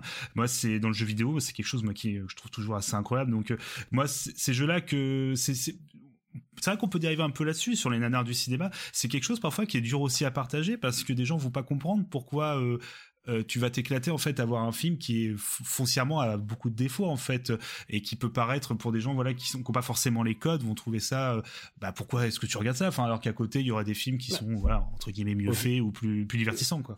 Au Japon, il y a toute une culture du kusoge, comme on dit. Kuso, ça veut dire merde, et gay, c'est mmh. l'abréviation de game c'est les jeux de merde et il y a même des élections chaque année du pire Kusoge. Euh, c'est un truc. Euh, c'est maintenant c'est un peu dur à suivre parce qu'en plus avec le smartphone, il y a quand même beaucoup beaucoup ça beaucoup plus d'occasions de voir des, des, jeux de merde. Euh, mais euh, ouais non, il y a un truc de, de civilisation, de se réunir et c'est un truc euh, presque naturel de et presque cathartique de voir des jeux de merde et euh, et, et de et d'en rigoler quoi. Enfin oui, moi il y a des Kusoge qui me font hurler de rire et et que je recommande même. Euh, il y a des, il y a même des kusoge qui, qui, sont faits exprès et là ils foirent. Et mais le, mm. le mieux c'est comme un nanar, c'est euh, quand c'est involontaire quoi, bien sûr. Quand quand tu sens qu'ils ont mis tout tout ce qu'ils ont à leur pouvoir pour essayer que ça soit un bon jeu ou un bon film et qu'ils foirent, c'est ça qui est c'est admirable, c'est c'est une mm. perle à ce moment-là. Bah, vous voyez, contrairement à vous, contrairement à vous, j'ai vraiment du mal moi personnellement à, à, aimer les nanars en fait. Voilà, c'était juste euh, pour la petite parenthèse, mais ouais ouais, je et j'ai du mal à accrocher. J'ai plus l'impression en fait que quand on me propose de regarder un nanar, je vais perdre mon temps en fait à regarder quelque chose qui est pas bien de, et que je le sais très bien quoi. Et du coup, euh, avoir peur de pas accrocher là-dessus en fait quoi. Et euh, du coup, pour revenir, tu vois, rapidement à la question, moi, le problème, et ça, c'est quelque chose, malheureusement, ça, c'est vrai que trop souvent, euh, je vais dire à des gens qui voudraient tester des jeux ou qui voudraient voilà en parler, euh, pas forcément dans les émissions, mais plus voilà dans la sphère privée. Je vais être un peu trop sur la défensive. Non non, ça c'est pas c'est pas c'est pas bien, le fais pas. Et euh, le problème c'est que voilà, ça c'est un de mes défauts là-dessus, c'est euh, je dans voilà dans mon partage de la passion c'est que trop souvent euh, non ce jeu là ça vaut pas le coup de d'essayer pour moi ça ça va être une perte de temps pour la personne ou autre. Alors que parfois bah, je ferme la porte en fait des gens peuvent se fermer la porte en fait à certains autres jeux. Et voilà. Donc c'est un peu la séance mea culpa où c'est quelque chose que j'essaye depuis pas mal de temps maintenant bah, grâce aux émissions mine de rien de, voilà de changer un petit peu là-dessus de me dire non euh, il y a des gens au contraire les goûts voilà tout est différent. Et surtout c'est que ça peut amener des expériences. Des gens vont vivre différemment certains jeux même si voilà ils ont pas forcément des moi que je trouve qu'ils pas forcément des qualités qui me plaisent. Peut-être que pour d'autres personnes voilà c'est des phrases très classiques on est d'accord mais je pense que c'est important voilà de, de, se le rappeler. Puis voilà, j'en profite un peu voilà c'est bien d'en parler comme ça de, de dire un peu quand il faut s'améliorer. J'avais eu ce, enfin on avait eu ce, ce mauvais point là quand quand Sushi avait découvert le jeu vidéo en fait et qu'on lui avait dit mais pourquoi tu joues à ça? C'est beaucoup trop nul en fait n'y joue pas. Alors que finalement oui non c'est très important de se forger une certaine euh, mm. culture à tous les niveaux de qualité en fait. Voilà pour la, petite question. Euh, par contre, du coup, je voulais savoir de votre côté, est-ce que vous pensez qu'on peut se fier à notre nostalgie pour partager notre passion? Par exemple, euh, euh, est-ce que vous n'avez pas trop peur des souvenirs un petit peu embellis pour un jeu qui qui serait en vérité trop dur ou trop maniable maintenant par rapport à un jeu moderne? Je veux dire, par exemple, si vous dites, il oh, faut absolument que tu essayes ce, jeu-là, en fait, de, de, de, Mega Drive, il était beaucoup trop bien. Est-ce que euh, vous pensez vraiment qu'on peut se fier à notre nostalgie ou est-ce qu'on oublie de préciser parfois que le jeu peut être trop dur ou trop peu maniable, en fait, par rapport à ce qu'on est habitué à jouer maintenant? Je, je t'avoue, j'ai pas d'avis là-dessus. Je sais pas si ma nostalgie est si forte. Euh, j'ai une tendance à me méfier de la nostalgie, euh, alors que j'adore ça, hein, la nostalgie, mais je me méfie de la nostalgie du, du, c'était mieux avant. Ah, regarde, euh, regarde ton je sais pas ton ton DuckTales euh, alors DuckTales c'est un mauvais exemple parce que c'est un chouette jeu mais tu vois ton ton Batman NES de Sunsoft regarde comme il est super. Alors que oui oui bien sûr euh, je pense que le Batman de Sunsoft il est super si tu si t'avais une NES à l'époque et tu squattais chez Olivier parce qu'il avait il avait une NES et que moi j'avais pas de NES moi mm. j'avais une Master System. Et Olivier il avait acheté Batman et je sais aller le week-end chez lui et on a joué à Batman tout le week-end Ok, c'était super, mais je sais pas si j'ai envie d'imposer ça à qui que ce soit. Oui, je suis absolument d'accord. J'appelle ça moi l'effet Ewok en fait, où que euh, je refuse de regarder toute image des Ewoks maintenant parce que même si à l'époque, en tant que gosse, j'ai kiffé, je me dis que bordel, ça doit être vraiment beaucoup trop moche et beaucoup trop pas bien. Donc euh, je. Alors, je t'arrête tout de suite les Ewoks. Euh, on, on, est très méchant avec les Ewoks. C'est quand même des, des, des bestioles qui ont sauvé l'univers. J'avoue. Est-ce que tu connais beaucoup Est-ce que tu connais beaucoup de bestioles qui ont sauvé l'univers? On est et tout ça et tout ça, tout ça, tout ça simplement parce qu'on dit oh là là ils sont euh, et ils mangent des êtres humains. Mais non non, ils mangent pas des êtres humains. Ils sont carnivores. C'est juste ils mangent une race différente. C'est tout. Je pense qu'il faut réhabiliter les Ewoks. Merci beaucoup, euh, Daniel, pour euh, ton soutien pour les Ewoks. C'est important pour mon moral. Mon, mon fils était cosplayé en Ewok pour. Euh, oui, oh, trop mignon. donc, je peux te dire que les Ewoks, je, suis très. Et alors, à chaque fois que des, des, des mamans à la, crèche me disaient. Ah, il est super, le petit tigre. Je faisais putain, mais c'est un Ewok. le petit tigre. Merde. Euh, du coup, de, ton côté, Baba, est-ce que tu as peur que ta, ta nostalgie, en fait, foire un peu le, partage de ta passion euh, vis-à-vis du fait que tu aurais des souvenirs trop embellis ah totalement. Euh, je vais être honnête, de temps en temps, on en reparlera dans l'émission. Tout ce qui est rétro gaming, c'est moi, je, suis comme Mehdi. Hein, moi, je le terme rétro gaming, je suis pas un énorme fan, mais à moi, il y a quand je rejoue à des fois des jeux que j'avais adoré, même des fois il y a pas si longtemps parfois, mais euh, je rejoue, je me dis ah tiens, je vais me refaire un jeu que j'avais joué sur PC euh, quand j'étais ado ou je sais pas quoi. Très très souvent, alors il y a, toujours, euh, il y a toujours, les, je retrouve les choses en fait qui ont fait que j'ai accroché, que j'ai passé du temps à l'époque, mais des fois je me dis waouh, il y avait quand même des choses, surtout les jeux PC d'une époque, ça a vraiment vieilli en termes d'interface, en termes de, il y a plein de choses qu'on se rend, se rend pas compte, je crois maintenant dans le jeu vidéo à quel point on on a des petites aides un peu partout euh, qui nous simplifient vraiment la vie mm. Et, qui ont un confort, ah, surtout le confort, hein, plus que le plaisir, qui, est assez incroyable. Je parle même pas des euh, que, des sauvegardes ou des checkpoints, mais de tout en fait, les interfaces qui répondent, qui sont bien faites, qui sont lisibles. Euh, voilà tout et revenir un peu en arrière il y a toujours ce côté il y a forcément des jeux où je sais que même si ma nostalgie parle je sais qu'il y a, des, qualités intrinsèques qui voilà font que c'est indéniable mais je, au fond de moi je voilà l'exemple récent que j'ai, c'est vraiment quand j'ai ressorti l'Apple II euh, de chez mes parents, où mon père avait retrouvé l'Apple II il y a, il y a deux ans, je crois même pas, en rangeant le, en rangeant voilà, pardon les. Putain, j'ai commencé avec un Apple IIc moi.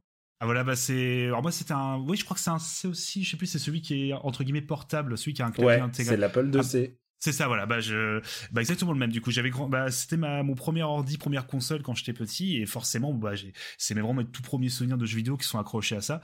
Et euh, je l'avais ressorti. Alors, bien évidemment, graphiquement, c'est sûr que bon, euh, c'était embelli. Surtout que là, on l'a, j'avais pas, plus la télé ni le moniteur de l'époque. Là, c'était tout de suite sur l'écran, euh, qui est même pas très grand chez mes parents, mais bon, forcément, un écran Full HD où tu mets dessus un truc en Péritel avec 50 pixels, j'exagère à peine. Voilà, forcément, c'est un peu radical comme choix euh, d'affichage. Mais euh, je me, suis, me rappelais pas à quel point les jeux étaient aussi minimalistes et euh, à quel point certains c'était juste parce que bah en fait c'était uniquement des souvenirs et des trucs improbables. Genre bah j'avais un jeu Goonies il me dit j'avais un jeu quand même les Goonies. J'avais un jeu Conan le barbare pareil. Enfin c'est plus des des souvenirs. voilà avec avec l'intro incroyable avec l'épée qui rentrait dans le nom et, et, la tête qui la tête qui se fait shooter. Voilà c'était ah oui, ça c'était Barbarian, ouais. C'était, euh, enfin voilà. c'est Barbarian, ouais, en plus. Mais euh, voilà, enfin, et c'est plus euh, voilà. Et après, me dire dire à des gens, est-ce que tu limite, je pourrais leur dire, regarde plutôt une vidéo ou regarde juste simplement un truc. Ouais, ouais, ouais, je vois, Écoute, écoute quelqu'un en parler. Non pas que c'est pas intéressant d'y jouer, mais je me dis bon, c'est vraiment rustique et au final, bah, c'était vraiment la préhistoire du jeu vidéo, donc il y avait quand même des, il y avait, euh, c'est normal, il y pas, on faisait pas beaucoup de choses, et je pense que ça c'est, ouais, au fond de moi, je pense que ma nostalgie par rapport parce que j'ai vraiment eu une sorte de d'ascenseur émotionnel hein, quand j'ai ressorti l'ordi, j'étais en mode, waouh, mais tous les jeux, euh, en mode, puis j'ai relancé, j'ai oublié le bruit que ça faisait, enfin c'était un enfer, hein, le bruit de la disquette, enfin euh, et tout, puis bah un jeu sur deux qui fonctionnait pas parce que les disquettes bah depuis sont démagnétisées, et puis bah au final me rendre compte bah, que j'ai joué 5 minutes parce que chaque jeu c'était quasiment injouable quoi. Voilà. Ouais, tu m'étonnes. Donc forcément, je fais super gaffe à ma nostalgie. Quoi.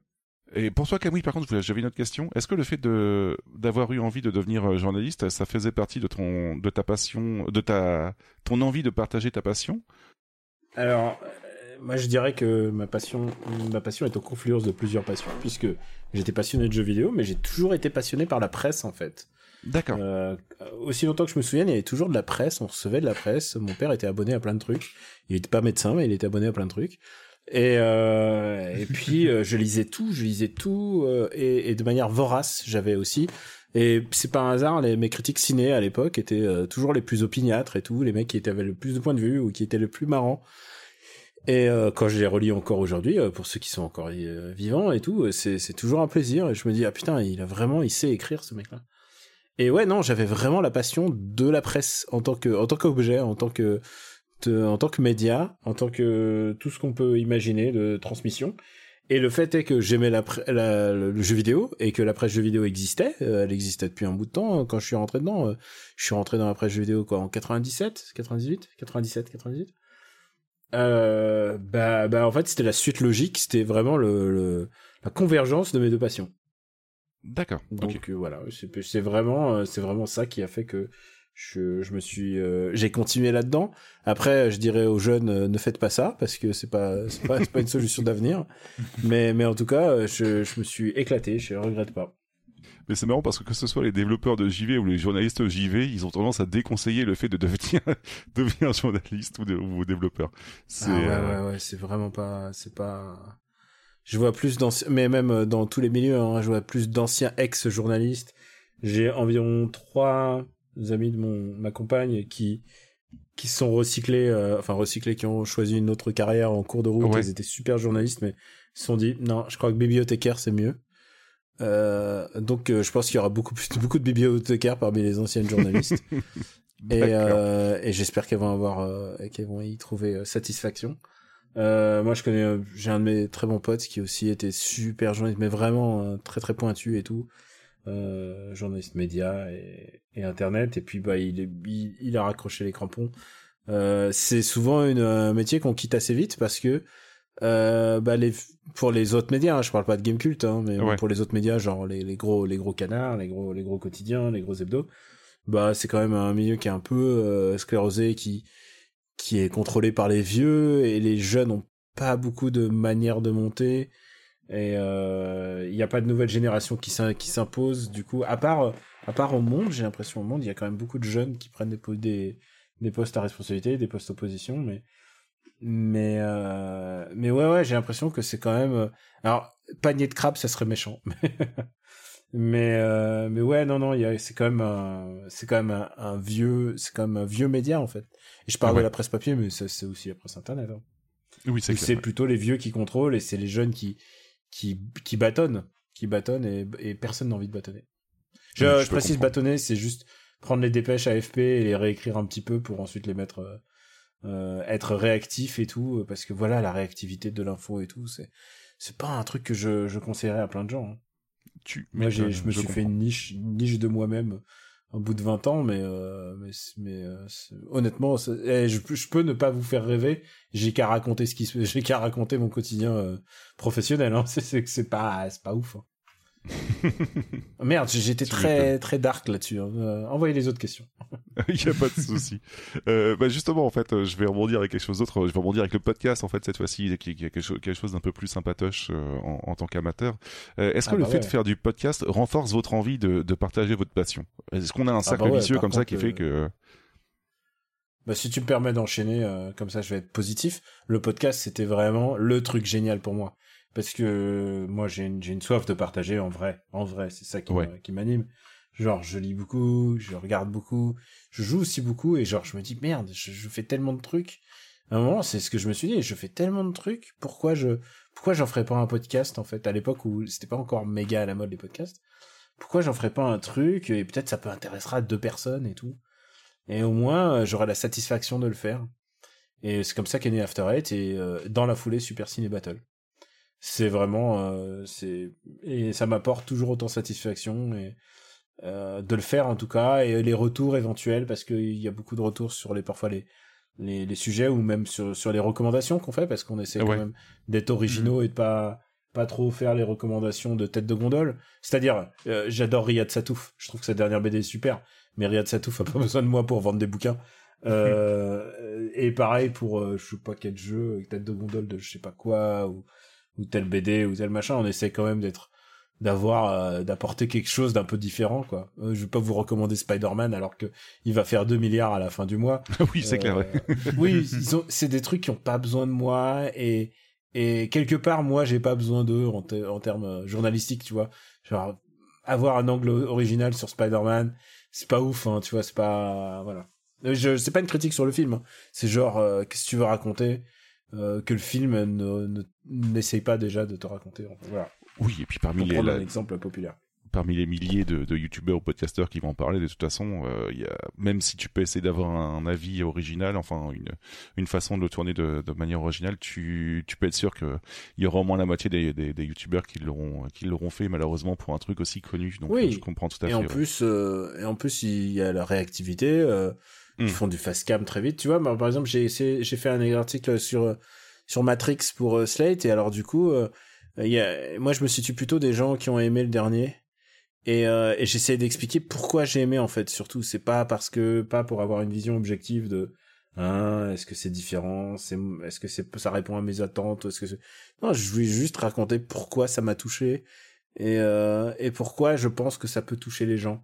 C'est pas forcé hein, et d'ailleurs c'est pour ça que c'est comme ils disent un film clivant. Mais euh, mais voilà, en tout cas ça m'a ça m'a plu d'en parler et voilà, ça m'a plu de, de de le faire. Et c'est ce que j'essaie de faire vraiment humblement à chaque fois, c'est-à-dire essayer de d'arriver avec un point de vue différent et, et ça n'enlève pas qu'il peut avoir plein de points de vue différents et intéressants. C'est clair.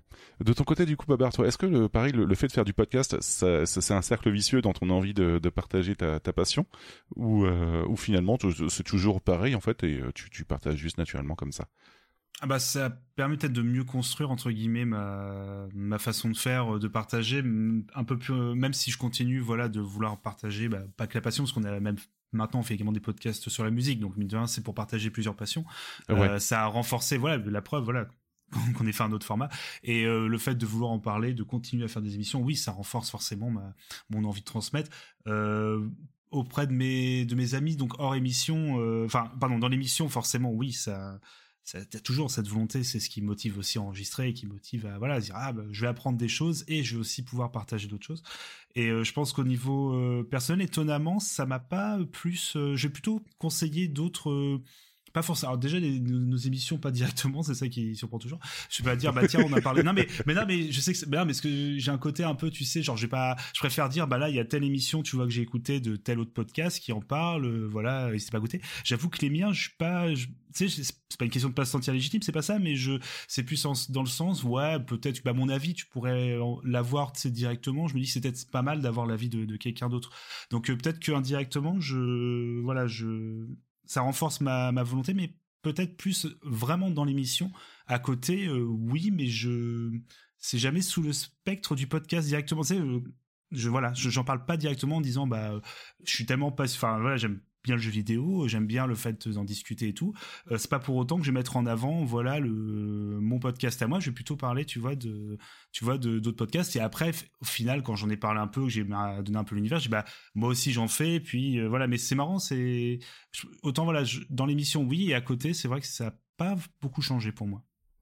Très très mauvais commercial, mon cher Babar. Heureusement que heureusement que Arthur Froment est là pour pour nous, nous, balancer des fleurs si, tout si, le ah temps. non, je, mais je, suis je suis extrêmement fier de, de ce qu'on fait. Dans le sens, je suis toujours très non, heureux. mais je rigole, voilà. pas. Mais c'est dans le sens, c'est moi qui est toujours, c'est plutôt ma partie à moi, tu vois. Je, je dis, ah, bah écoutez nos invités, écoutez Yeti, écoutez Sushi, voilà.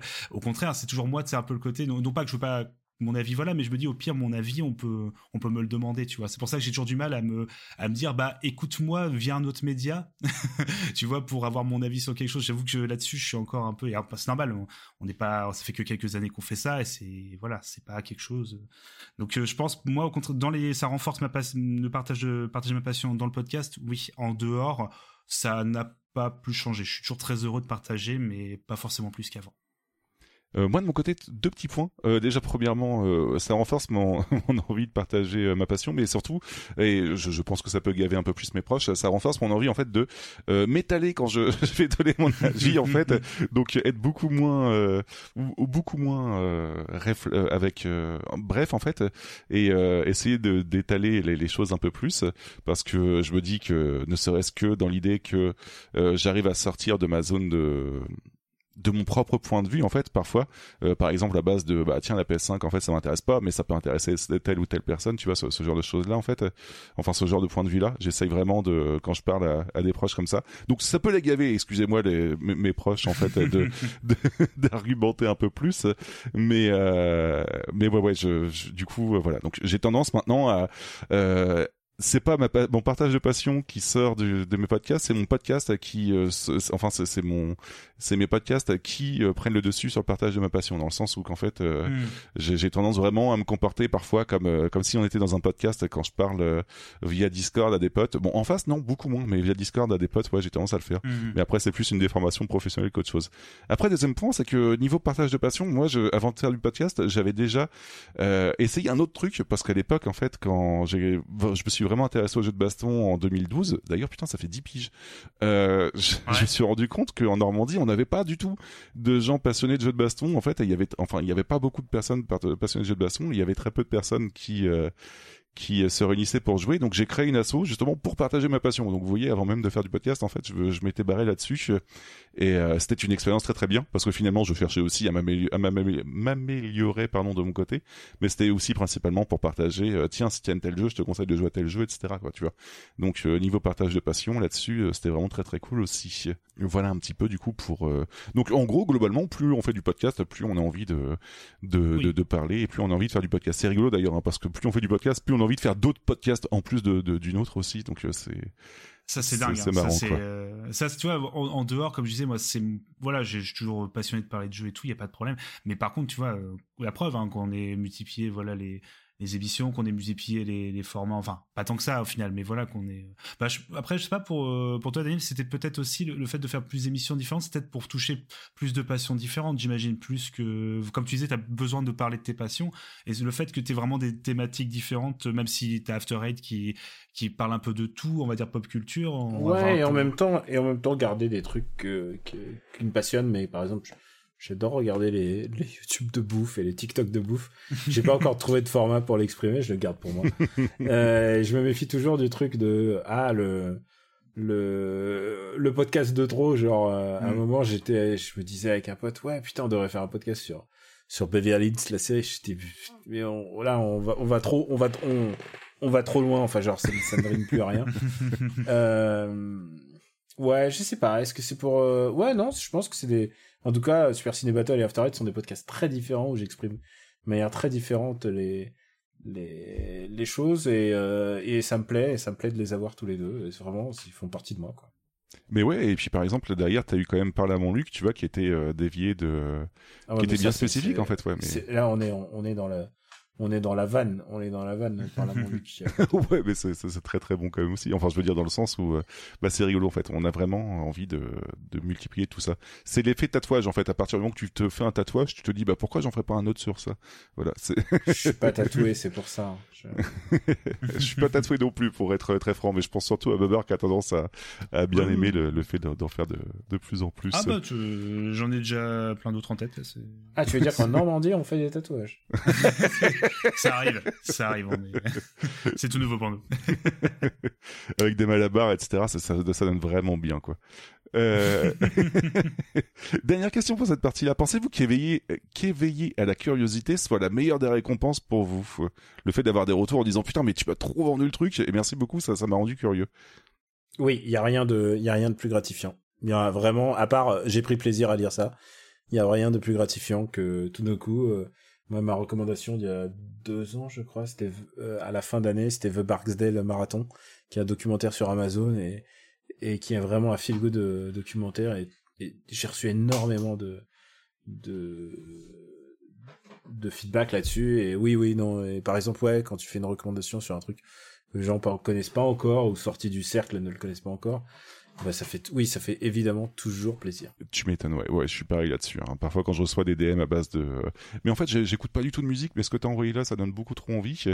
C'est, euh, ça fait grandement plaisir. Euh, moi, je pense en effet, ouais, c'est vraiment la, moi, c'est ce que je préférais le plus quand, alors, je, je parler d'une anecdote perso, c'est que, euh, tu vois, pour la musique, donc tout ce qui est musique punk, hardcore, etc., et musique alternative, j'ai vraiment commencé à en écouter de façon on va dire euh, en quantité, euh, c'est forcément dès que j'ai commencé à avoir internet, mais surtout à partir du moment où j'ai commencé à lire en fait des webzines et des euh, voilà des fanzines, mais soit papier ou voilà ou des concerts. Et en fait, il y avait toujours des personnes que j'arrivais à lire du coup des coucou à Fiction, hein, qui était un et Métallurgie qui sont pour moi des sites ultra importants dans euh, voilà pour euh, ce que j'ai pu connaître grâce à eux en termes de groupe et c'est le fait que j'ai lu bah tiens il y a tel groupe euh, qui voilà que je connaissais il disait bah si vous êtes fan de tel autre groupe voilà après tu vas écouter bon c'est le schéma le assez classique mais en fait ça pour moi, ça m'a, je suis allé en mode, bah tiens, il y a ça que j'aime bien, je vais aller lire un article sur ça. Puis la chance qu'il y avait aussi sur ce site-là, c'est que souvent, tu avais des gens, voilà, qui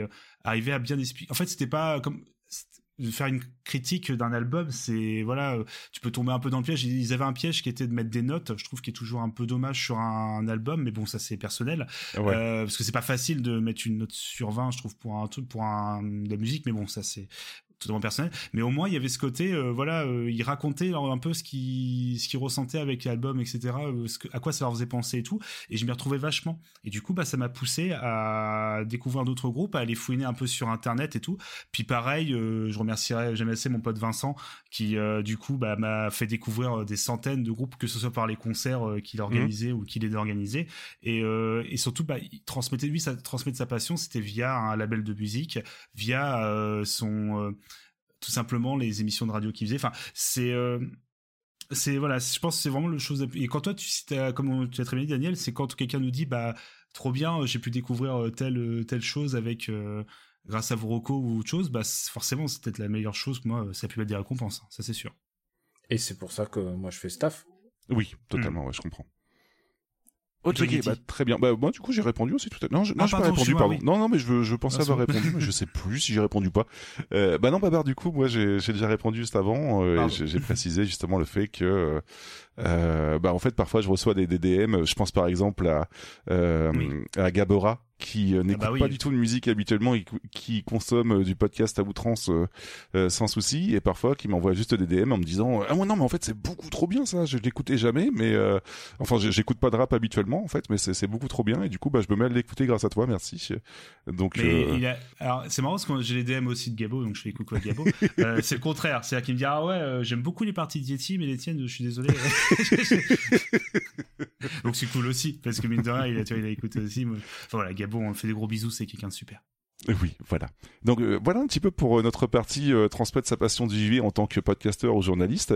on va se faire une mini pause vite fait, pause musicale proposée par Babar et ensuite on entamera notre deuxième et dernière partie qui est transmettre sa passion du jeu vidéo en tant que parent, proche ou conjoint en fait tout simplement. Babar, du coup, tu voulais nous proposer quoi comme petite pause musicale? Alors comme choix de pause musicale, mon choix s'est porté vers le thème principal de VR Billions vu que forcément j'y joue beaucoup en ce moment. Ok, bah on s'écoute ça tout de suite et puis on revient.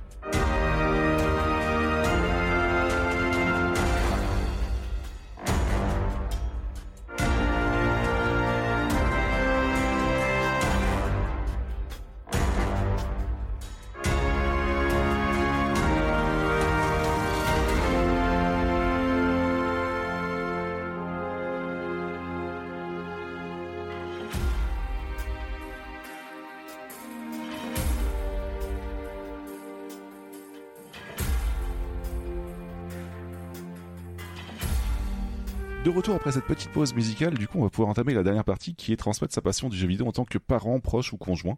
Euh, pour commencer sans parler de JV, est-ce que vos parents ont-ils voulu vous transmettre une passion à vous et laquelle? Euh, Ah, maintenant que tu le dis, euh, bah mon père était un passionné de musique classique et il a tout fait pour que ça m'intéresse, mais après c'était un passionné de littérature. Ma mère a jamais rien fait pour me transmettre ses passions, mais elles sont, elle était très branchée séries télé et films. Les films de baston, les films de voilà, c'était voilà, j'avais un peu les deux sons de cloche à la maison, mais elle a jamais rien fait pour. C'est-à-dire, elle m'emmenait voir les James Bond, même quand j'avais, j'étais vraiment trop petit, mais bon, elle était inconsciente, je pense.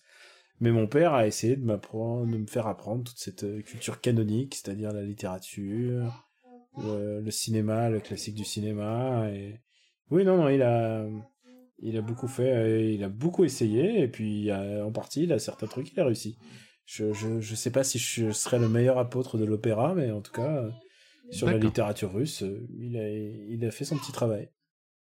Ok. Et de ton côté, Babar, du coup? Alors, moi, mon père, euh, principalement, c'était la musique. Euh, d'ailleurs, toujours maintenant, parce que même s'il a moins, c'est bizarre de dire comme ça qu'il a moins le temps, alors qu'il est retraité depuis quelques années maintenant. Il prend moins le temps, on va dire, plutôt de découvrir des nouveaux artistes et de voilà de d'écouter un maximum de musique, mais euh, c'est vraiment lui qui m'a, m'a plus que la musique, c'est vraiment le côté historique m'a, m'a intéressé. Euh, enfin, m'a poussé à l'intérêt de, de, chercher un petit peu les bases en fait d'un style de musique ou des, des origines en fait d'un voilà il me dit bah tel tel groupe telle chose voilà de groupe assez connu hein, les, les Beatles des choses comme ça il m'a dit bah il y a ses origines dans euh, le blues de tel artiste de tel voilà donc en fait il m'a vraiment toujours donné cette passion de d'aller chercher les bases, l'historique de quelque chose. Et ça coordonne un peu avec ma, ma mère, du coup, qui, elle, n'avait pas forcément... Elle, lit énormément de livres, mais euh, elle a jamais réussi vraiment à me, voilà, me donner, on va dire comme ça, l'envie de, lire des livres, mais euh, autant qu'elle, en tout cas. Mais euh, voilà, elle m'a donné aussi ce côté de historique. C'est vraiment une passionnée d'histoire et de faits historiques, et je pense vraiment, le c'est quelque chose qui me passionne vraiment, c'est l'historique des choses. Et ça, c'est vraiment mes parents qui ont m'ont transmis ça. Et un petit bonus avec ma ma sœur du coup qui elle m'a c'est vraiment le cinéma qui m'a éveillé euh, vraiment au, cinéma. Elle avait sa collection de VHS qu'elle enregistrait à la télé, puis elle collait directement, elle découpait les, le magazine, genre Télé Loisirs, des choses comme ça, puis elle collait en fait sur chaque cassette le l'image, enfin le titre du film, une image avec la vie et tout, puis comme ça en fait euh, je pouvais un peu euh, regarder, je sais pas combien de, de films qu'elle avait, puis toute une collection de films de Jackie Chan et tout que bah moi j'ai littéralement grandi avec ça, donc c'est grâce à ma sœur en tout cas, donc je fais toujours des gros bisous. et toi Yeti? Euh, moi de mon côté, euh, du côté de mon père, euh, en niveau forcing, en fait, il, il, a essayé de me mettre au judo, que je n'ai pas du tout accroché, ah. parce que naturellement, en fait, il y a eu l'époque où tous les parents essayaient de mettre leurs enfants au judo à partir du moment qu'il y avait David Douillet, donc voilà. Tous les enfants ont fait du judo. C'est ça, oui. C'est vraiment le sport, le sport national presque. Hein, j'ai envie de te dire, tous les enfants. Ont mon fils, il va aller au judo, hein, c'est sûr. et euh, il a essayé de me transmettre sa passion pour la pêche que je n'ai pas du tout accroché non plus. Euh, par contre, euh, oui, bah, il avait une sacrée collection de films en fait. Je crois que ça, comptait 700 ou 800, quelque chose comme ça en fait. Donc là-dessus, point de vue cinéma, ouais, il a, il a réussi à m'accrocher à pas mal de choses que j'ai découvert grâce à lui, par exemple Star Wars ou ce genre de choses-là. Donc voilà, donc niveau transmission du côté de mon père. ma mère, elle était plus discrète en fait, donc du coup, elle m'imposait moins de choses et me proposait comme ça. Et c'est grâce à elle que je suis mis au podcast, puisque de base, en fait, elle faisait quand elle était jeune de la radio libre en fait. Et elle avait ses cassettes de radio libre qu'elle me faisait écouter. Donc euh, du coup c'était euh, très intéressant. C'est grâce à elle donc euh, merci maman que je me suis que je me suis mis au podcast en fait. Voilà. Donc le même si j'ai fait le, rapprochement il y a pas si longtemps mais ouais ouais c'était quand même quelque chose d'assez important mine de rien. Donc voilà du côté des, des passions de chacun euh, et justement, en parlant de passion, est-ce que euh, vous avez essayé de transmettre votre passion à votre conjoint euh, ou votre petit ami à l'époque, par exemple, pour Babar, que je sais qui Babar est un homme célibataire d'ailleurs. si vous avez, s'il y a des babarettes oh dans le coin, non, je rigole. Fais pas ça, ça va pas. Quel enfer. Moi, j'ai jamais, j'ai jamais essayé. en tout cas, je parle actuellement avec ma conjointe. Jamais. Je, je suis pas J'essaie vaguement de lui expliquer pourquoi je m'enquiquinais à, à jouer à Dark Souls et à Sekiro et pourquoi je crie et pourquoi j'essaie de justifier un peu les écarts en fait. Pourquoi tu cries, pourquoi tu te fais ça? Mais sinon, euh, je cherche pas en fait parce que euh, parce que je les gens que je sens qui sont pas ça en eux, je suis pas là pour leur faire du forcing, de dire ah ouais, faut que tu joues aux jeux vidéo et tout. Il y a tellement de choses à faire d'intéressant que c'est plutôt à elle de me transmettre ce qu'elle aime, en fait. Euh, elle est critique littéraire, donc elle a toujours des super bouquins à me conseiller. Et, euh, je regrette même, euh, et ou parfois des bonnes séries ou des bons films et tout. Il y a tellement d'autres choses à, se, conseiller mutuellement. Moi, je suis toujours dans l'attente plutôt de, de découvrir des choses plus que moi je compte sur elle plutôt pour pour me faire découvrir des choses plutôt que moi de lui faire découvrir des choses parce que après euh, je suis ravi de je suis ravi de lui faire découvrir l'omelette à la truffe hein c'est j'ai fait ça une fois mais mais sinon en vrai en vrai il y a plein d'autres choses tellement tellement intéressantes dans la vie que on va pas perdre son temps à... on a joué à un jeu tous les deux l'année dernière c'était Wario il fallait que je fasse un test et c'est elle qui me demandait, ouais, on remet Wario? Et on a joué genre trois jours d'affilée à Wario, euh, à deux et tout. On, s'éclatait. On s'éclatait. C'était vraiment super. Wario, c'est vraiment idéal. Mais sinon, jamais j'essaie de. Non, je, suis pas là pour forcer hein, quoi que ce soit et tout. Je suis pas. Et surtout, j'ai pas la prétention de penser que ce que j'aime est, est une espèce de, de truc média supérieur. Parce que, vous savez, pendant des années, on s'est pris les trucs de jeux vidéo, c'est pour les débiles.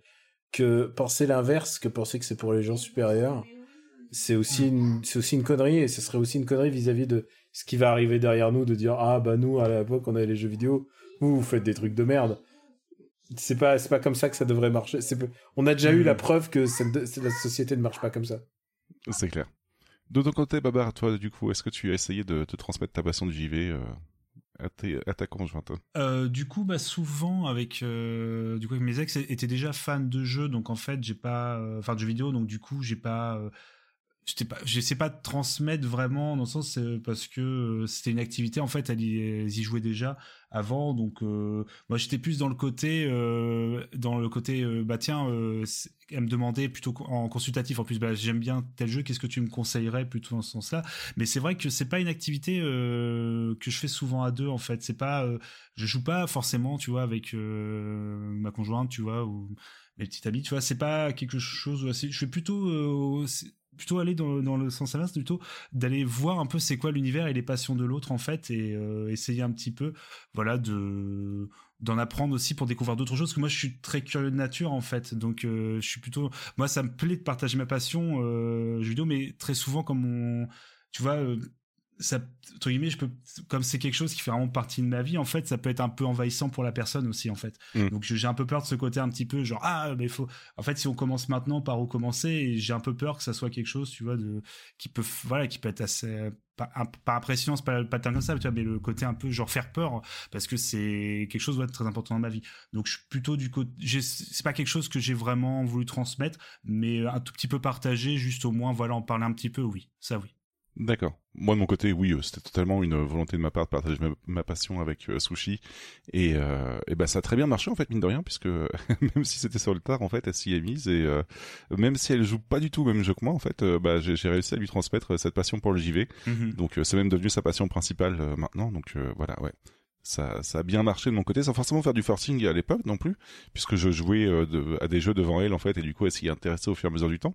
Mais euh, ouais c'était quelque chose que, que j'ai réussi à partager comme ça. Est-ce que vous pensez du coup que le rétro gaming est une étape obligatoire pour la découverte du jeu vidéo? Bah non en fait tu vois euh, pour la découverte non. En fait il faut que tu sais les, livres les bouquins les films ou les jeux vidéo en ça commun c'est que il y a toujours une première fois ça sera toujours euh, ton jeu, ça peut être le premier jeu de quelqu'un. Ton bouquin, ta BD, ton film, ça sera peut-être le premier film de quelqu'un. Bon, si tu commences par euh, Cannibal Holocaust, euh, le cinéma, c'est compliqué, mais mais tu vois, il faut il y a forcément des gens qui vont commencer par par ce jeu et se dire ah bah ok ça va être ça le ça le début de leur découverte je pense pas que les rétro gaming soit indispensable et puisque puisqu'on y pense euh, moi je suis pas je suis pas de ceux enfin je me souviens j'ai des potes qui ont qui sont papa et qui me disent ouais moi mon fils la première manette qu'il a touchée c'est une c'est c'est le stick Neo Geo tu vois il trouvait. Moi je dis moi je, moi je m'en fous de ce qui touche en premier que ce soit NES Famicom Neo Geo.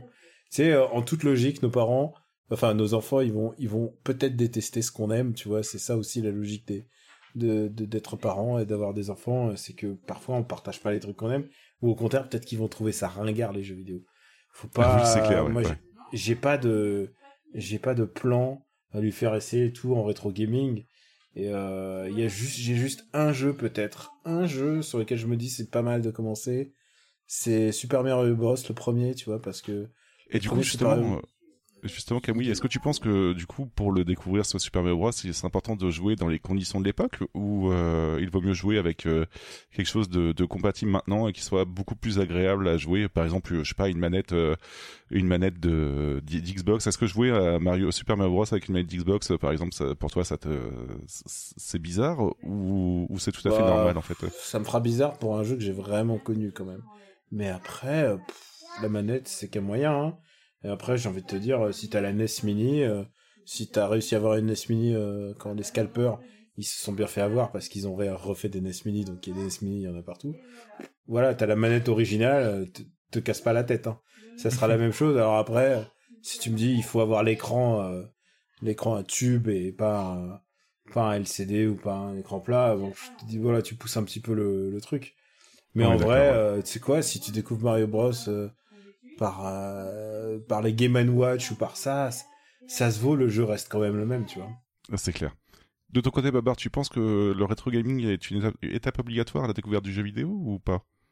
Euh, non, non, pas, pas obligatoire. C'est plus euh, pareil dans le côté, si on veut aller plus loin dans, moi, moi, je, parce que c'est purement personnel. Moi, j'ai cette volonté de cette, cette envie de toujours découvrir un peu euh, quoi est à l'origine de quoi. Tu sais, euh, ah il y a eu tel jeu, quelle a été ses influences et euh, à l'époque il y avait quoi. Mais ça, c'est dans tout. Hein, dans le cinéma, c'est pareil. Dans dans la musique, qui tiens, ce, ce, groupe il sonne comme ça. Qu'est-ce qui, quelles étaient ses références et voilà. Donc, je vais toujours revenir un peu en arrière. Après, non, non, pour moi, c'est pas une étape obligatoire parce qu'il y a voilà, comme on l'a dit tout à l'heure, au niveau de la nostalgie, des choses comme ça, bon, c'est pas, pas ce que je conseille le plus. Puis il y a, c'est voilà, c'est euh, il y a tellement de bonnes choses aussi actuelles euh, qu'on peut vivre en fait dans le jeu vidéo euh, que ce serait dommage en fait de se dire non, faut obligatoirement aller voir avant pour euh, essayer de, vraiment profiter quoi. Et euh, pareil pour le niveau des conditions. bon pour moi non les conditions ça peut apporter un petit plus oui si t'as l'occasion dans le sens juste pour le côté un peu bon voilà on, souffle dans la cartouche t'as un côté un petit peu ludique en fait et là on pense plutôt dans l'idée pour un quand tu participation avec des plus jeunes ou tu vois ou avec des ou des gens vraiment qui n'ont pas du tout connaissance de ce média en fait à la base. Tu, tu dis bah à l'époque voilà on, s'attendait sur les cartouches bon voilà, les manettes étaient un peu plus rustiques, c'est un côté plus plus joué. Mais pour moi l'expérience c'est pas moi, je, je, à jamais, je dirais à quelqu'un qui a joué à mon Super Mario World quand j'étais gamin, ah, tu l'as fait euh, en émulation avec des, euh, des save states, t'as pas vécu le truc. Non, jamais de la vie. Au contraire, je pense que c'est des moyens, euh, l'émulation, des choses comme ça, c'est des moyens pour rendre tout ça plus accessible. Donc, il faut, faut pas s'embêter pour moi avec les, les conditions d'époque. Oui, bah, je pense particulièrement par exemple au Final Fantasy qui sont sortis en fait en format beaucoup plus agréable avec euh, la possibilité d'accélérer le temps, etc. Sushi, ils ont fait comme ça, et je trouve que parfois mhm. en fait c'est même limite la meilleure façon de découvrir un jeu rétro maintenant, c'est avec toutes les aides qui sont mises en place pour le découvrir d'une manière qui soit pas trop frustrante en fait par rapport à comment le jeu vidéo a évolué. Donc euh, ouais, je suis tout pareil en fait. Pour moi, le, le rétro gaming n'est pas forcément une étape obligatoire et encore moins les conditions de l'époque en fait, parce que parfois les conditions de mhm. l'époque sont assez déplorables en fait et ça a plus te gâcher le, plaisir de découvrir le jeu plutôt qu'autre chose. Hein. Donc euh, ouais, ouais, je suis tout à fait d'accord là-dessus quoi.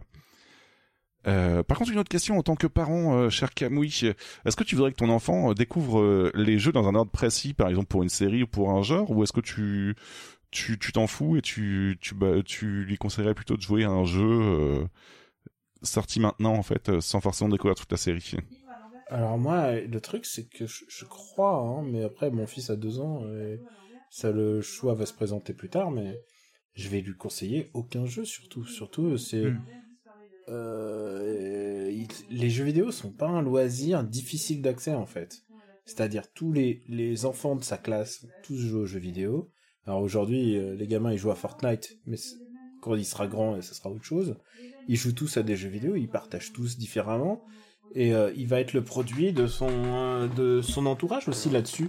Moi, je peux lui dire ouais, ok, écoute, si tu veux essayer Final Fantasy 4 ou Denshadego ou machin ou quelque chose qui pourrait le, le, faire marcher ou quelque chose qui pourrait l'intéresser.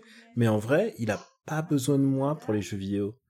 C'est-à-dire, euh, pour la découverte découverte, ouais, je peux lui montrer Mario, je peux lui montrer Street Fighter, je peux lui montrer Soul Calibur, non, Soul Calibur un peu trop, un peu, un peu trop jeune, mais voilà, je suis, je pense que comme prescription de jeux vidéo, je pense que les jeux vidéo sont un média tellement facile d'accès qu'il en aura déjà plein la, la casquette, même sans moi. Hmm.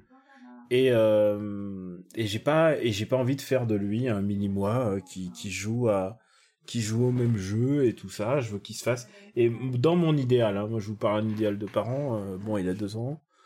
Euh, dans mon idéal, c'est lui qui va me faire découvrir des trucs. C'est lui qui va me faire. Euh, euh, c'est lui qui va ramener des trucs à la maison et peut-être il y a des trucs que je trouverai intéressants et ça me plaira de de voir ça et peut-être on échange de point de vue et tiens je vais te montrer ça parce que ouais tu vois j'adore les tuniques bleues mais je vais pas je vais pas le droguer aux tuniques bleues parce que parce que peut-être qu'il est peut-être qu'il y a d'autres choses plus intéressantes qu'une qu'une bande dessinée sur euh, de Lascar dans la dans la guerre civile américaine, tu vois. Euh, j'adore Goldorak. J'adore Goldorak. Est-ce que je veux lui faire regarder Goldorak? Je pense que je me suis fait, je me suis donné comme objectif Goldorak, Captain Flame, c'est tout. mais en même temps, si je veux faire regarder Goldorak, il va être le seul de sa classe à regarder Goldorak parce que qui est le parent va faire ça? Donc du coup, est-ce que je vais pas créer un mec un petit garçon qui va être euh, avec des goûts très différents et en autarcie des autres et tout ça. Non, j'ai envie qu'il soit avec les autres gamins et qu'il partage des trucs avec des autres gamins et qu'il ramène des trucs à la maison, euh, des trucs, euh, tu vois, genre bon, pas les gens pensent ah je vais mettre mon gamin à Pokémon et tout ça. Ils ont pas besoin de nous pour se mettre à Pokémon. C'est clair. Ils ont donc moi ma conception c'est pas c'est pas forcer là-dessus après, euh, peut-être que je changerai d'avis d'ici deux ans, j'en sais rien. Euh, euh, ou quand, quand dans, dans 5 ans, quand il ramènera Fortnite 6, et enfin non, c'est pas, on compte pas les Fortnite, mais tu vois ce que je veux dire. J'en aurai plein le dos, mais en vrai, il a, il a pas besoin de nous. il a une grosse bibliothèque déjà à sa disposition. Il peut lire littéralement toutes les meilleures BD du monde sont chez moi. Euh, et il pourra se faire sa culture euh, comme il veut et tu peux au mieux l'aiguiller en fonction de ses curiosités. Euh, la seule chose que j'essaie de faire, c'est de lui apporter de la langue russe à deux ans, tu vois. J'essaie, j'essaie de l'entourer que, que de langue russe, mais c'est pas évident. On est dans un pays qui parle français. Mais sinon, à part lui, lui, apporter la langue, je n'ai pas d'objectif de de lui de lui apporter de lui, de lui de lui fourrer des jeux vidéo sous le nez en lui disant ah c'est ça papa et tout ça, les vrais savent et tout. Non non non non non, t'es pas obligé de, t'es pas obligé de connaître ces jeux vidéo pour pour devenir un gars bien. Hein. Il y a plein d'autres manières, hein, il y a plein d'autres machins. Je suis je suis au contraire, j'ai envie j'ai envie de voir ce que lui va va découvrir et que ce que lui va me peut-être m'enrichir au contraire. Ah, c'est plutôt intéressant parce qu'on a, euh, j'avais d'autres visions aussi de d'autres parents euh, qui, euh, eux, avaient vraiment cette volonté de, voilà euh, sans, sans, forcer du tout bien évidemment mais c'était bah tiens si j'aimerais bien qu'il joue au jeu bah moi quand j'étais gamin euh, voilà à quoi papa y ah jouait euh, quand il et il y avait ce côté aussi j'aimerais bien qu'il découvre les, les grandes séries. Bon après c'est voilà comme ils disent le c'est comme tu l'as dit aussi hein, c'était dans l'idée voilà de partager quelque chose. Ça aurait été ça ça aurait été un film que papa avait connu plus jeune. Enfin donc c'est juste que là c'est passé sur le jeu vidéo. Mais c'est c'est d'accord c'est marrant enfin c'est intéressant tu vois moi j'adore Babar Babar j'adore Batman. Mais, mais en toute logique, mon fils, euh, il va pas, si je lui fourre le Batman dans la gueule, il va pas aimer Batman et il va demander à ce que je le cherche au football tous les mercredis. Euh, parce que les enfants sont pas, sont pas des machines à, aimer la même chose que nous. Et, euh, mm. et ça serait, moi, je trouve ça serait complètement vain de, de, d'espérer, tu sais quoi, les enfants nous ressemblent déjà tellement. À quoi ça sert de forcer le truc? Mm. il va faire son propre parcours. Par contre, euh, je pense que je serai vigilant. C'est-à-dire, euh, ouais, il y a des choses que je veux pas qu'ils regardent, que moi j'ai vu trop jeune et tout. J'ai peut-être un truc mm. de, euh, ouais, il y a des trucs qui sont un peu chelous. tu vois, genre, j'y repensais, genre le premier volume de Dragon Ball, il est pour un gamin c'est compliqué tu vois alors c'est un humour de petit vieux déjà dans les années 80 alors si en plus tu le refais aujourd'hui c'est compliqué il y a des choses sur lesquelles je serais vigilant ouais mais euh, mais sinon, tu sais quoi, après les gamins, arrivés à un certain âge, ils aiment les films d'horreur parce que justement c'est un peu interdit et tout. Enfin, et mhm. j'ai le temps de voir quel genre de gamin ça sera et de m'adapter à lui, quoi. Mais j'ai pas du tout envie de lui faire les séries dans le même ordre. La seule série qui compte euh, dans le même dans le bon ordre, c'est Star Wars, Empire Strike Back et Return of the Jedi. C'est la seule chose qui compte. D'abord, il n'y a pas eu d'autres films que je sache. Et en plus, euh, et en plus, ça se termine sur les Ewoks qui sauvent l'univers. Point. Il n'a pas besoin de, il n'a besoin de rien de plus. Et je sais qu'il y a des gens qui envisagent de montrer, enfin, qui, Pouillot m'a dit, il a, montré euh, Star Wars épisode 1, 2, 3, 4, enfin, il les a tous fait avec sa fille. Moi, je, je, il y a des choses sur lesquelles, par contre, je serais un peu intransigeant, du genre, non, il n'y a pas d'épisode 1, 2 et 3, de... ça n'existe plus. Et si, on, si à la rigueur, euh, Disney voulait, voulait par exemple reprendre toutes les bobines et les enterrer dans le désert, je serais ravi. Mais voilà. mais euh, tu sais, je dis ça comme un connard, mais, mais en vrai, euh, il y a plein de mecs qui me disent Ouais, moi c'était mes premiers Star Wars et j'ai adoré. Ah. Et je fais Ah bah écoute, bah, bah cool, cool, mais ouais, voilà. Tu vois, il n'y a, pas, y a pas de généralité là-dessus. Hmm. Euh, donc du coup, euh, Camille, est-ce que est-ce que ça t'a fait voir euh, ta vie, ta passion sous un autre angle, le fait d'être parent, ou pas encore? Je pense pas encore parce que ton, ton enfant est quand même beaucoup trop jeune. Alors il y a, y a un angle. Ouais, vas-y, vas-y, finis.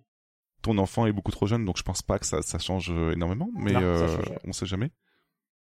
Non, ça change rien, à part que je joue pas devant lui et les écrans sont placés suffisamment haut pour qu'il ait un désintérêt de l'écran.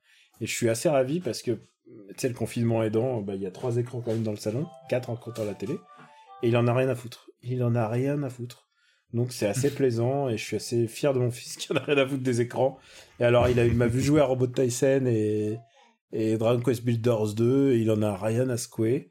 euh, donc je suis assez content que son regard est plus intéressé par euh, l'alphabet cyrillique en, en, bois que je lui ai acheté. Euh, mais sinon non ça m'a pas fait changer de ça m'a pas fait changer de d'avis euh, sur la question. Le seul truc, c'est, euh, je me dis, putain, euh, comment je vais faire pour justifier mon, mon, travail auprès de ce garçon en train de lui dire, mon papa, il doit jouer aux jeux vidéo. Tu vois, à part ça, il n'y a rien d'autre. D'accord. Et euh, dernière question du coup, euh, est-ce qu'il y a des jeux que vous refusez de partager à quelqu'un qui débute euh, sous prétexte qu'il ne connaît pas les bases? C'est un peu plus, c'est pas forcément en tant que parent, plus en tant que, que partage de passion vis-à-vis d'un proche. Est-ce que vous vous dites, voilà, je peux pas trop te parler de ce jeu-là ou de ce film-là. D'ailleurs, on, on, peut parler de film ou de musique parce que tu connais pas les bases et du coup tu comprendrais pas le délire en fait qu'il y a derrière. Ah non, mais, mais je reprends un peu ce que je disais avant, tu vois. Euh bah tu vois, c'est faire du, gate, du, du gatekeeping, quoi, d'être le mhm. gardien du bon goût et de dire ah non, seulement si tu peux pas apprécier le septième saut, seulement si t'as vu euh, truc muche, truc muche et truc muche. Euh, je pense que individuellement tous les films peuvent être appréciés ou, ou, ou, pas justement, ou les jeux vidéo peuvent être appréciés ou pas. Et, et franchement, euh, les gens qui disent tu connais pas les bases, c'est vraiment des blaireaux. Euh, désolé pour tous ceux qui disent que tu connais pas les bases, mais mais en vrai, euh, la seule manière, la seule manière intéressante de d'avoir des bases, euh, c'est dans les arts martiaux et dans le sport. C'est parce qu'il faut avoir des bases solides. Mais en vrai, pour le reste, mais pour le reste, bah non, les bases, tu te les fais en, en faisant en faisant ta propre culture. Alors c'est vrai que si tu commences par le retour du Jedi, c'est peut-être un peu bizarre, mais hey, moi j'ai commencé par le retour du Jedi. C'était le c'était le Star Wars de ma génération en fait. Euh, je suis allé voir le retour du Jedi avant, tu vois, donc bon, est-ce que ça fait de moi quelqu'un qui a moins pu apprécier euh, la seule trilogie de Star Wars qui existe? Non, mais euh, mais en vrai, en vrai, c'est quoi?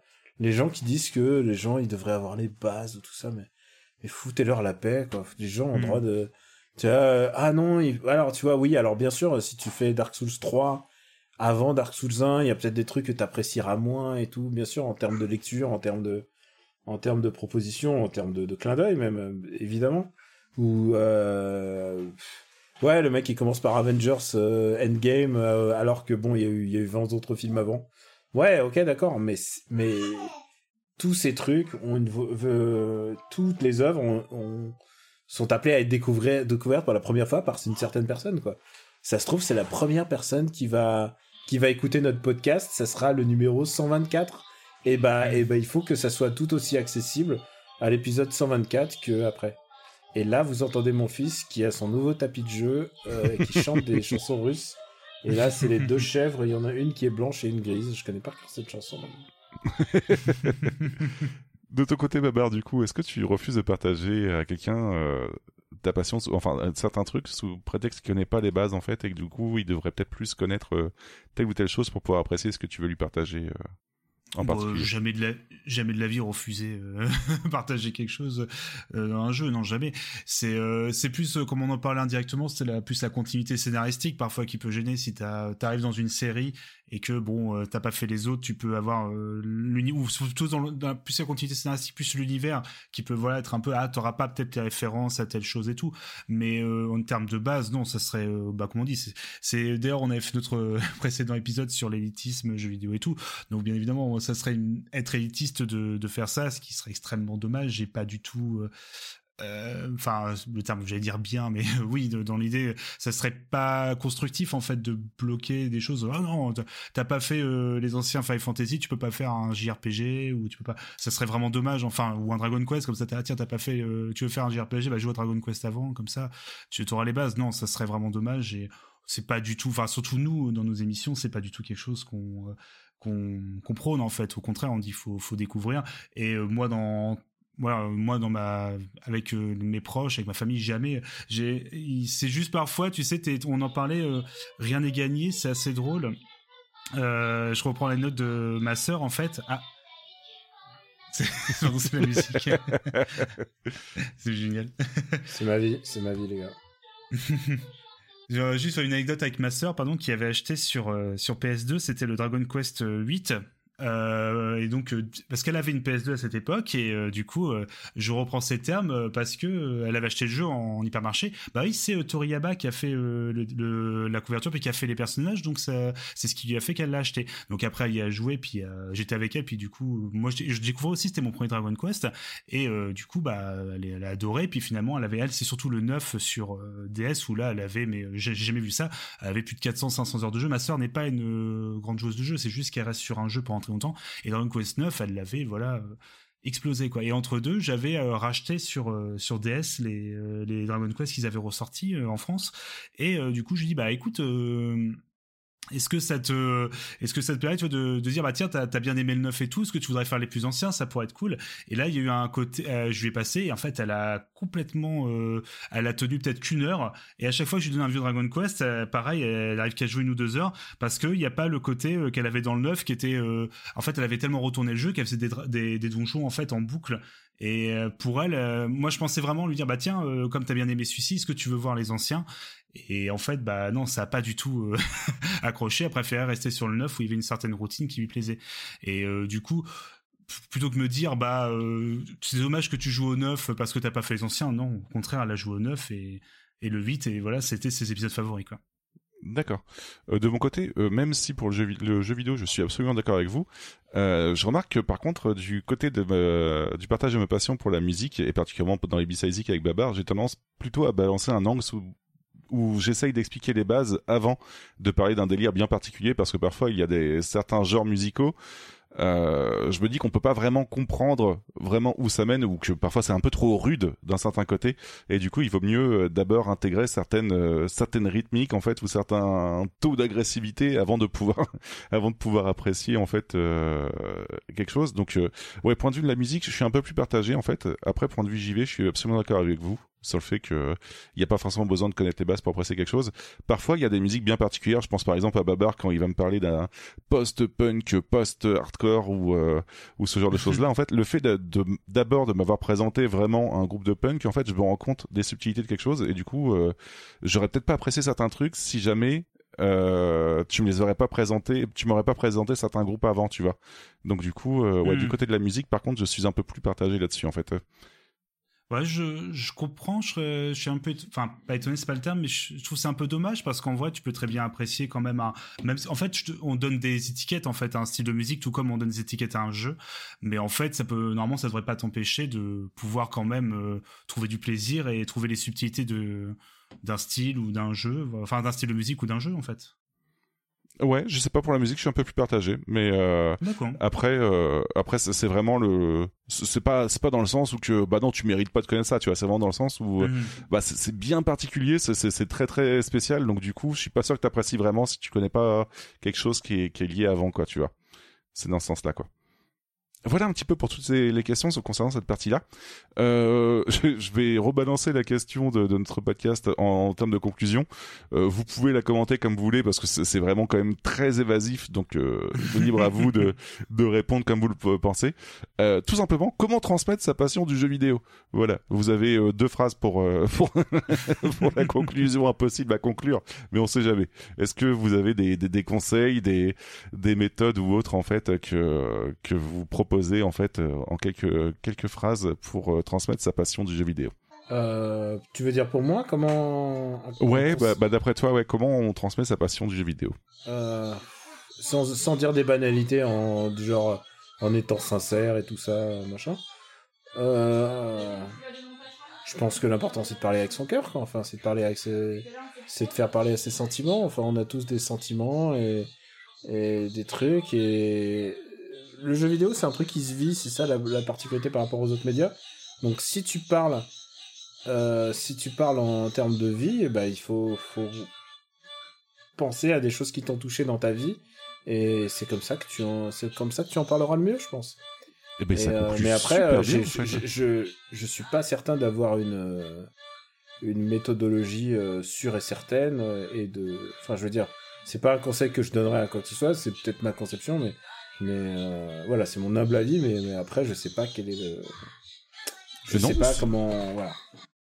Ça me va très bien comme conclusion, tout simplement en parler avec son cœur et avec euh, passion, tout simplement pour euh, mieux partager tout ça. ouais, ouais, en parler avec son cœur et puis, puis bon après, si si tu si t'es à l'écrit, il vaut bien écrire une phrase, c'est pas mal, mais ou bien articuler une phrase. Si t'es sur un podcast, ça peut aider. Mais en vrai, euh, parler avec euh, avec cœur et attention, je, attention, le mot de banal arrive, sincérité, c'est pas mal. bah parfait. Babar, est-ce que tu voulais rajouter quelque chose ou on, on laisse cette conclusion là Moi, ça me va très bien personnellement comme conclusion. Moi, ça me va très bien également. voilà. Bon, bon, on restera là là-dessus du coup. Euh, mon cher Camille, du coup, est-ce que tu veux nous balancer une petite pause musicale que tu aurais à proposer euh, comme ça? Hmm, Qu'est-ce que qu'est-ce que j'aime comme musique de JV là que j'ai en tête en ce moment? Ah ouais, ouais. Alors ok c'est la musique du level up de Shin Megami Tensei 5. Et eh ben écoute. Et ça, elle me plonge dans un dans une espèce de de, de, de state de d'état d'état que qui est je trouve extraordinaire. Voilà, je trouve euh, la musique de Shin Megami Tensei 5 c'est euh, j'ai envie de j'ai envie de secouer ma tête de gauche à droite. Bah écoutez, on, va se faire une mini pause musicale concernant ceci, et puis ensuite on reviendra pour les records JV, et puis pour se dire euh, au revoir, euh, tout ça, tout ça. Euh, bah on s'écoute ça vite fait, et puis on revient tout de suite.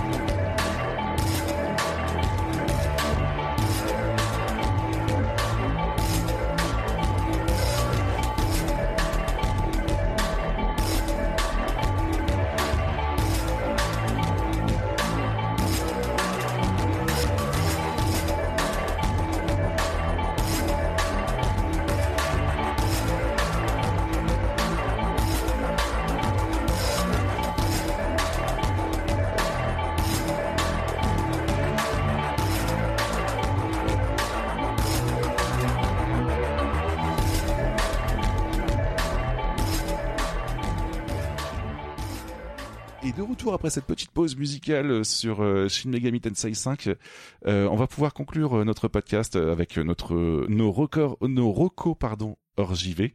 alors comme d'habitude, je vais réexpliquer le principe, mais en deux minutes, on va présenter un objet culturel, que ce soit de la musique, un bouquin, un film, une sortie ou autre. Et en deux minutes, on expliquera c'est quoi, de quoi ça parle et pourquoi vous le recommandez. Euh, vous pouvez parler de tout du bon qu'il s'agit. Non, on arrête. En fait, on a, on avait dit qu'on arrêtait avec le jugement. Donc, vous pouvez parler de tout quoi qu'il arrive. On jugera pas. Euh, faites-vous plaise.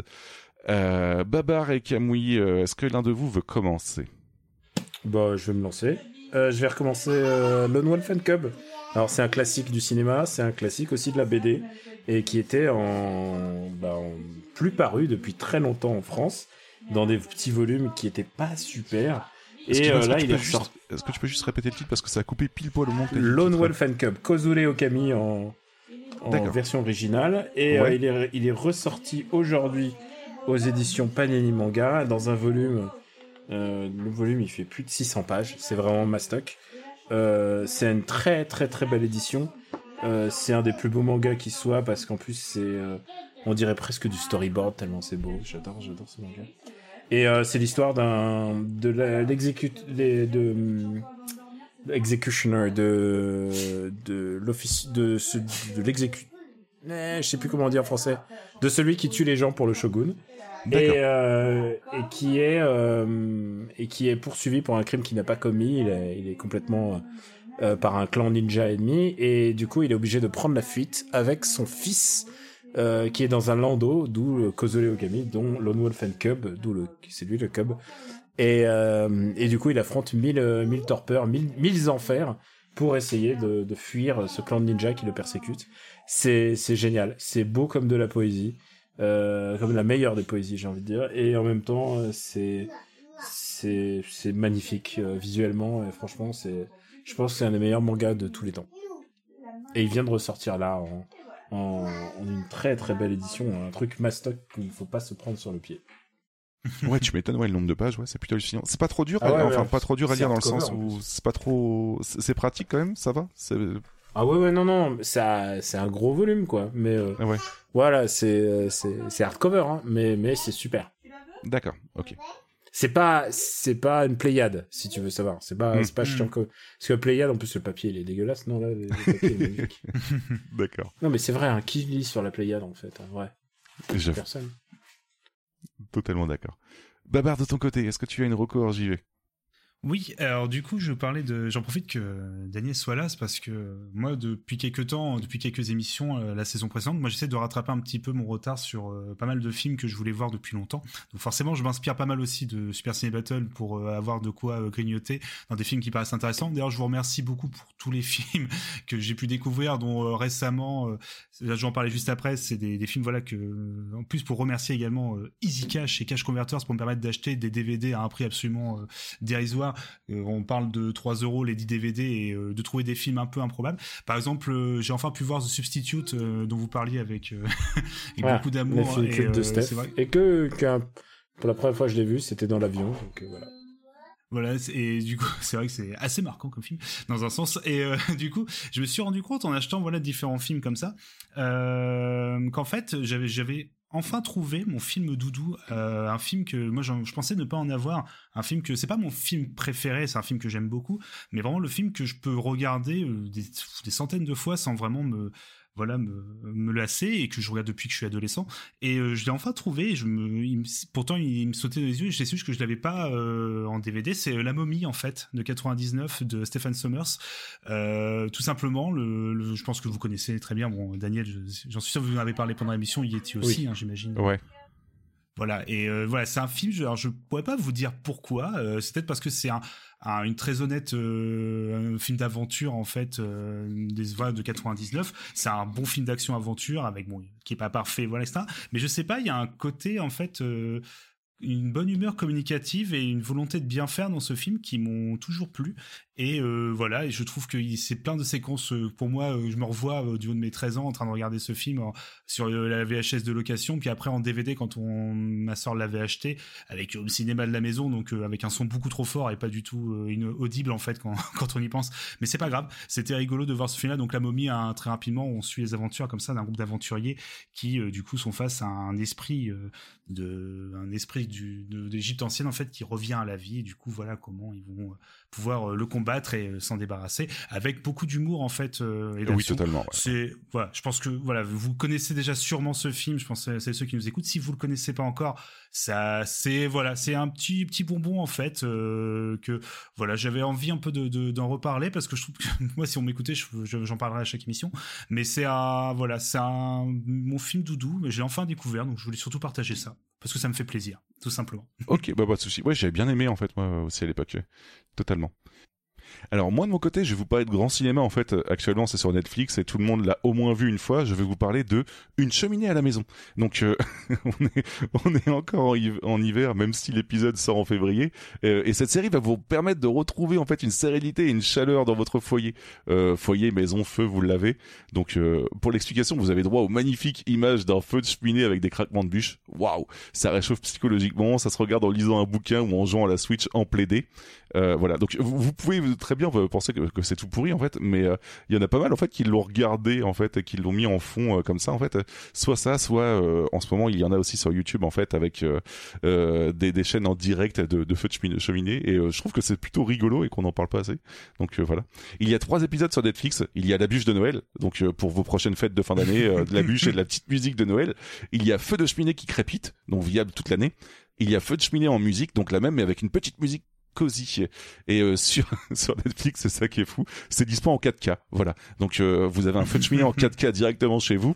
Et euh, et comme on est dans le B-side game podcast en fait il y a aussi le, le Bubuche Cozy Universe en fait parce qu'il y a un spin-off version bois de boulot. Donc voilà. Donc si jamais vous voulez vous voulez vous taper des, des spin-offs de, de feu de cheminée voilà il y a et figure-toi qu'il y a, il y a trois ans, on avait fait un spécial Super Ciné Battle, ou un super euh, feu de cheminée battle, où on comparait les. Oh, trop bien On comparait, donc il y avait euh, bah, le fameux, le fameux spin-off de Boulot, et on pouvait te dire à quelle minute, à un moment, il y a le, le morceau de boulot qui tombait euh, dans les braises et tout. Enfin, vraiment, on avait, on avait fait ça. C'est En plus, c'était l'année où il y avait eu Bright de Netflix et Bright qui avait proposé un truc. Maintenant, c'est devenu à la mode. Hein de proposer des feux de cheminée euh, thématiques.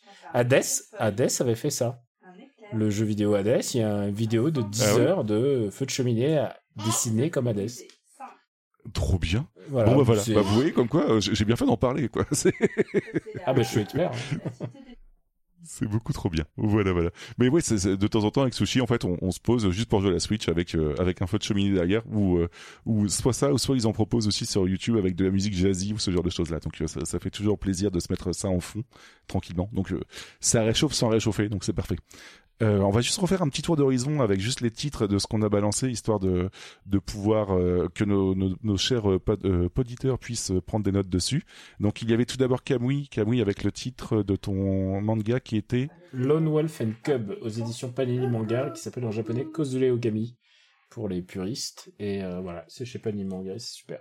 D'accord. Babar, de ton côté, il y avait euh, le film La momie de Stephen Sommers, euh, que vous trouvez à moins d'un euro dans vos caches converteurs favoris. Et moi, de mon côté, il y avait le très grand cinéma euh, Une cheminée à la maison. Voilà, c'était important. en tout cas, voilà. B-Side Game va devoir plier bagage, il va être l'heure de nous quitter. Et parce que c'est toujours un plaisir de discuter avec vous, merci à vous, Camouille et Babar, d'avoir été là aujourd'hui. C'était vraiment très très cool. Merci à vous. Merci pour l'invitation. Bah de rien, c'était un, un, vrai plaisir que tu nous répondes par la positive, positive en tout cas. Euh, Kamui, on peut te retrouver un peu partout, mais principalement euh, sur Twitter avec Kamui Robotics, euh, sur patreon.com slash RPU. pour ceux qui veulent donner, mais en même temps, écoutez plutôt les podcasts avant. Hein. Euh... Et justement, j'allais enchaîner, donc euh, supercinébattle.fr et after8.fr par exemple. Euh, on peut te retrouver sur Twitch aussi avec euh, twitch.tv slash euh, Robotics. Exact. je suis certain que j'oublie quelques liens si tu veux si tu veux compléter. Et, sur Slate régulièrement pour faire des chroniques de blockbuster. Et j'ai publié aussi un article qui est le meilleur du pire des comédies françaises édition 2020-2021. Oui, c'est un peu le best-seller, un peu. C'est un peu le film l'article que les gens attendent. Je sais pas pourquoi ils s'attendent à ce que je dise du mal, mais ça permet, honnêtement, c'est un truc qui permet en même temps de sortir un petit peu ses griffes. Mais il y avait du, il y avait du positif. bon, bah, c'est cool. Puis chez Gamecult, hein, bien évidemment, également. Oui, à l'occasion. Alors après, ça fait un bout de temps que j'ai pas écrit chez Gamecult, mais je suis fait partie de Gaijin Dash. Euh, donc, mm. euh, et prochain Gaijin Dash, donc la semaine prochaine, peut-être? Voilà. D'accord. Ok, bon, bah, on regardera tout ça, du coup, là. Et de, de, notre côté, mon cher Babar, on peut te retrouver sur Twitter. Alors, at BG underscore Babar pour B-Side Games Babar, pardon. Exactement. Et quant à moi, vous pouvez me retrouver sur Twitter à yetzati, Y-E-T-Z-A-T-I, mais aussi sur SoundCloud, en fait, SoundCloud slash, pardon, je reprends, soundcloud.com slash yetzati. Et aussi sur Twitch le mercredi et le samedi, du coup, euh, twitch.tv slash Yetzati, tout simplement. Moi, ça va, j'ai qu'un seul nom pour tout, euh, vous devriez pas trop galérer pour retrouver tout ça. euh, et euh, pour rappel, Game est une émission entièrement financée par nous-mêmes, et nous sommes nous-mêmes alimentés par vos remarques, coups de gueule et commentaires. Donc ça tombe bien parce que vous pouvez nous écrire sur Facebook, par exemple, Babar facebook.com slash B-Side Games tout attaché. Exactement. Sur Twitter à B-Side underscore Games. Euh, vous pouvez même écrire en MP si jamais vous êtes timide, il n'y a aucun souci, on répond à tout. Et, euh, et si vous n'aimez pas les réseaux sociaux, euh, vous avez le droit et vous pouvez nous écrire par mail à contact bsidegames.fr bien évidemment directement via notre site bsidegames.fr et vous pouvez écouter nos émissions grâce à notre hébergeur Ocha. Exactement. Voilà, voilà, du coup, pour euh, pour euh, comment nous retrouver euh, chacun de nous, même Bisside Game. Donc, on va se faire des bisous, on va se laisser là. on se retrouve du coup dans deux mois, puisque maintenant nos émissions deviennent deviennent sont ont un rythme de parution de tous les deux mois, en fait, tout simplement. et on se retrouvera en fait avec notre cher Jean Euseb, mon cher Babar, pour parler du, du lien entre jeux vidéo et jeux de société. Oui, ça va être trop bien. Trop trop bien, oui, effectivement. du coup, on va vous laisser là. On vous fait plein de bisous. Et euh, on vous dit euh, du coup à dans deux mois. Et meilleurs vœux. Exactement. Ciao ciao. Salut.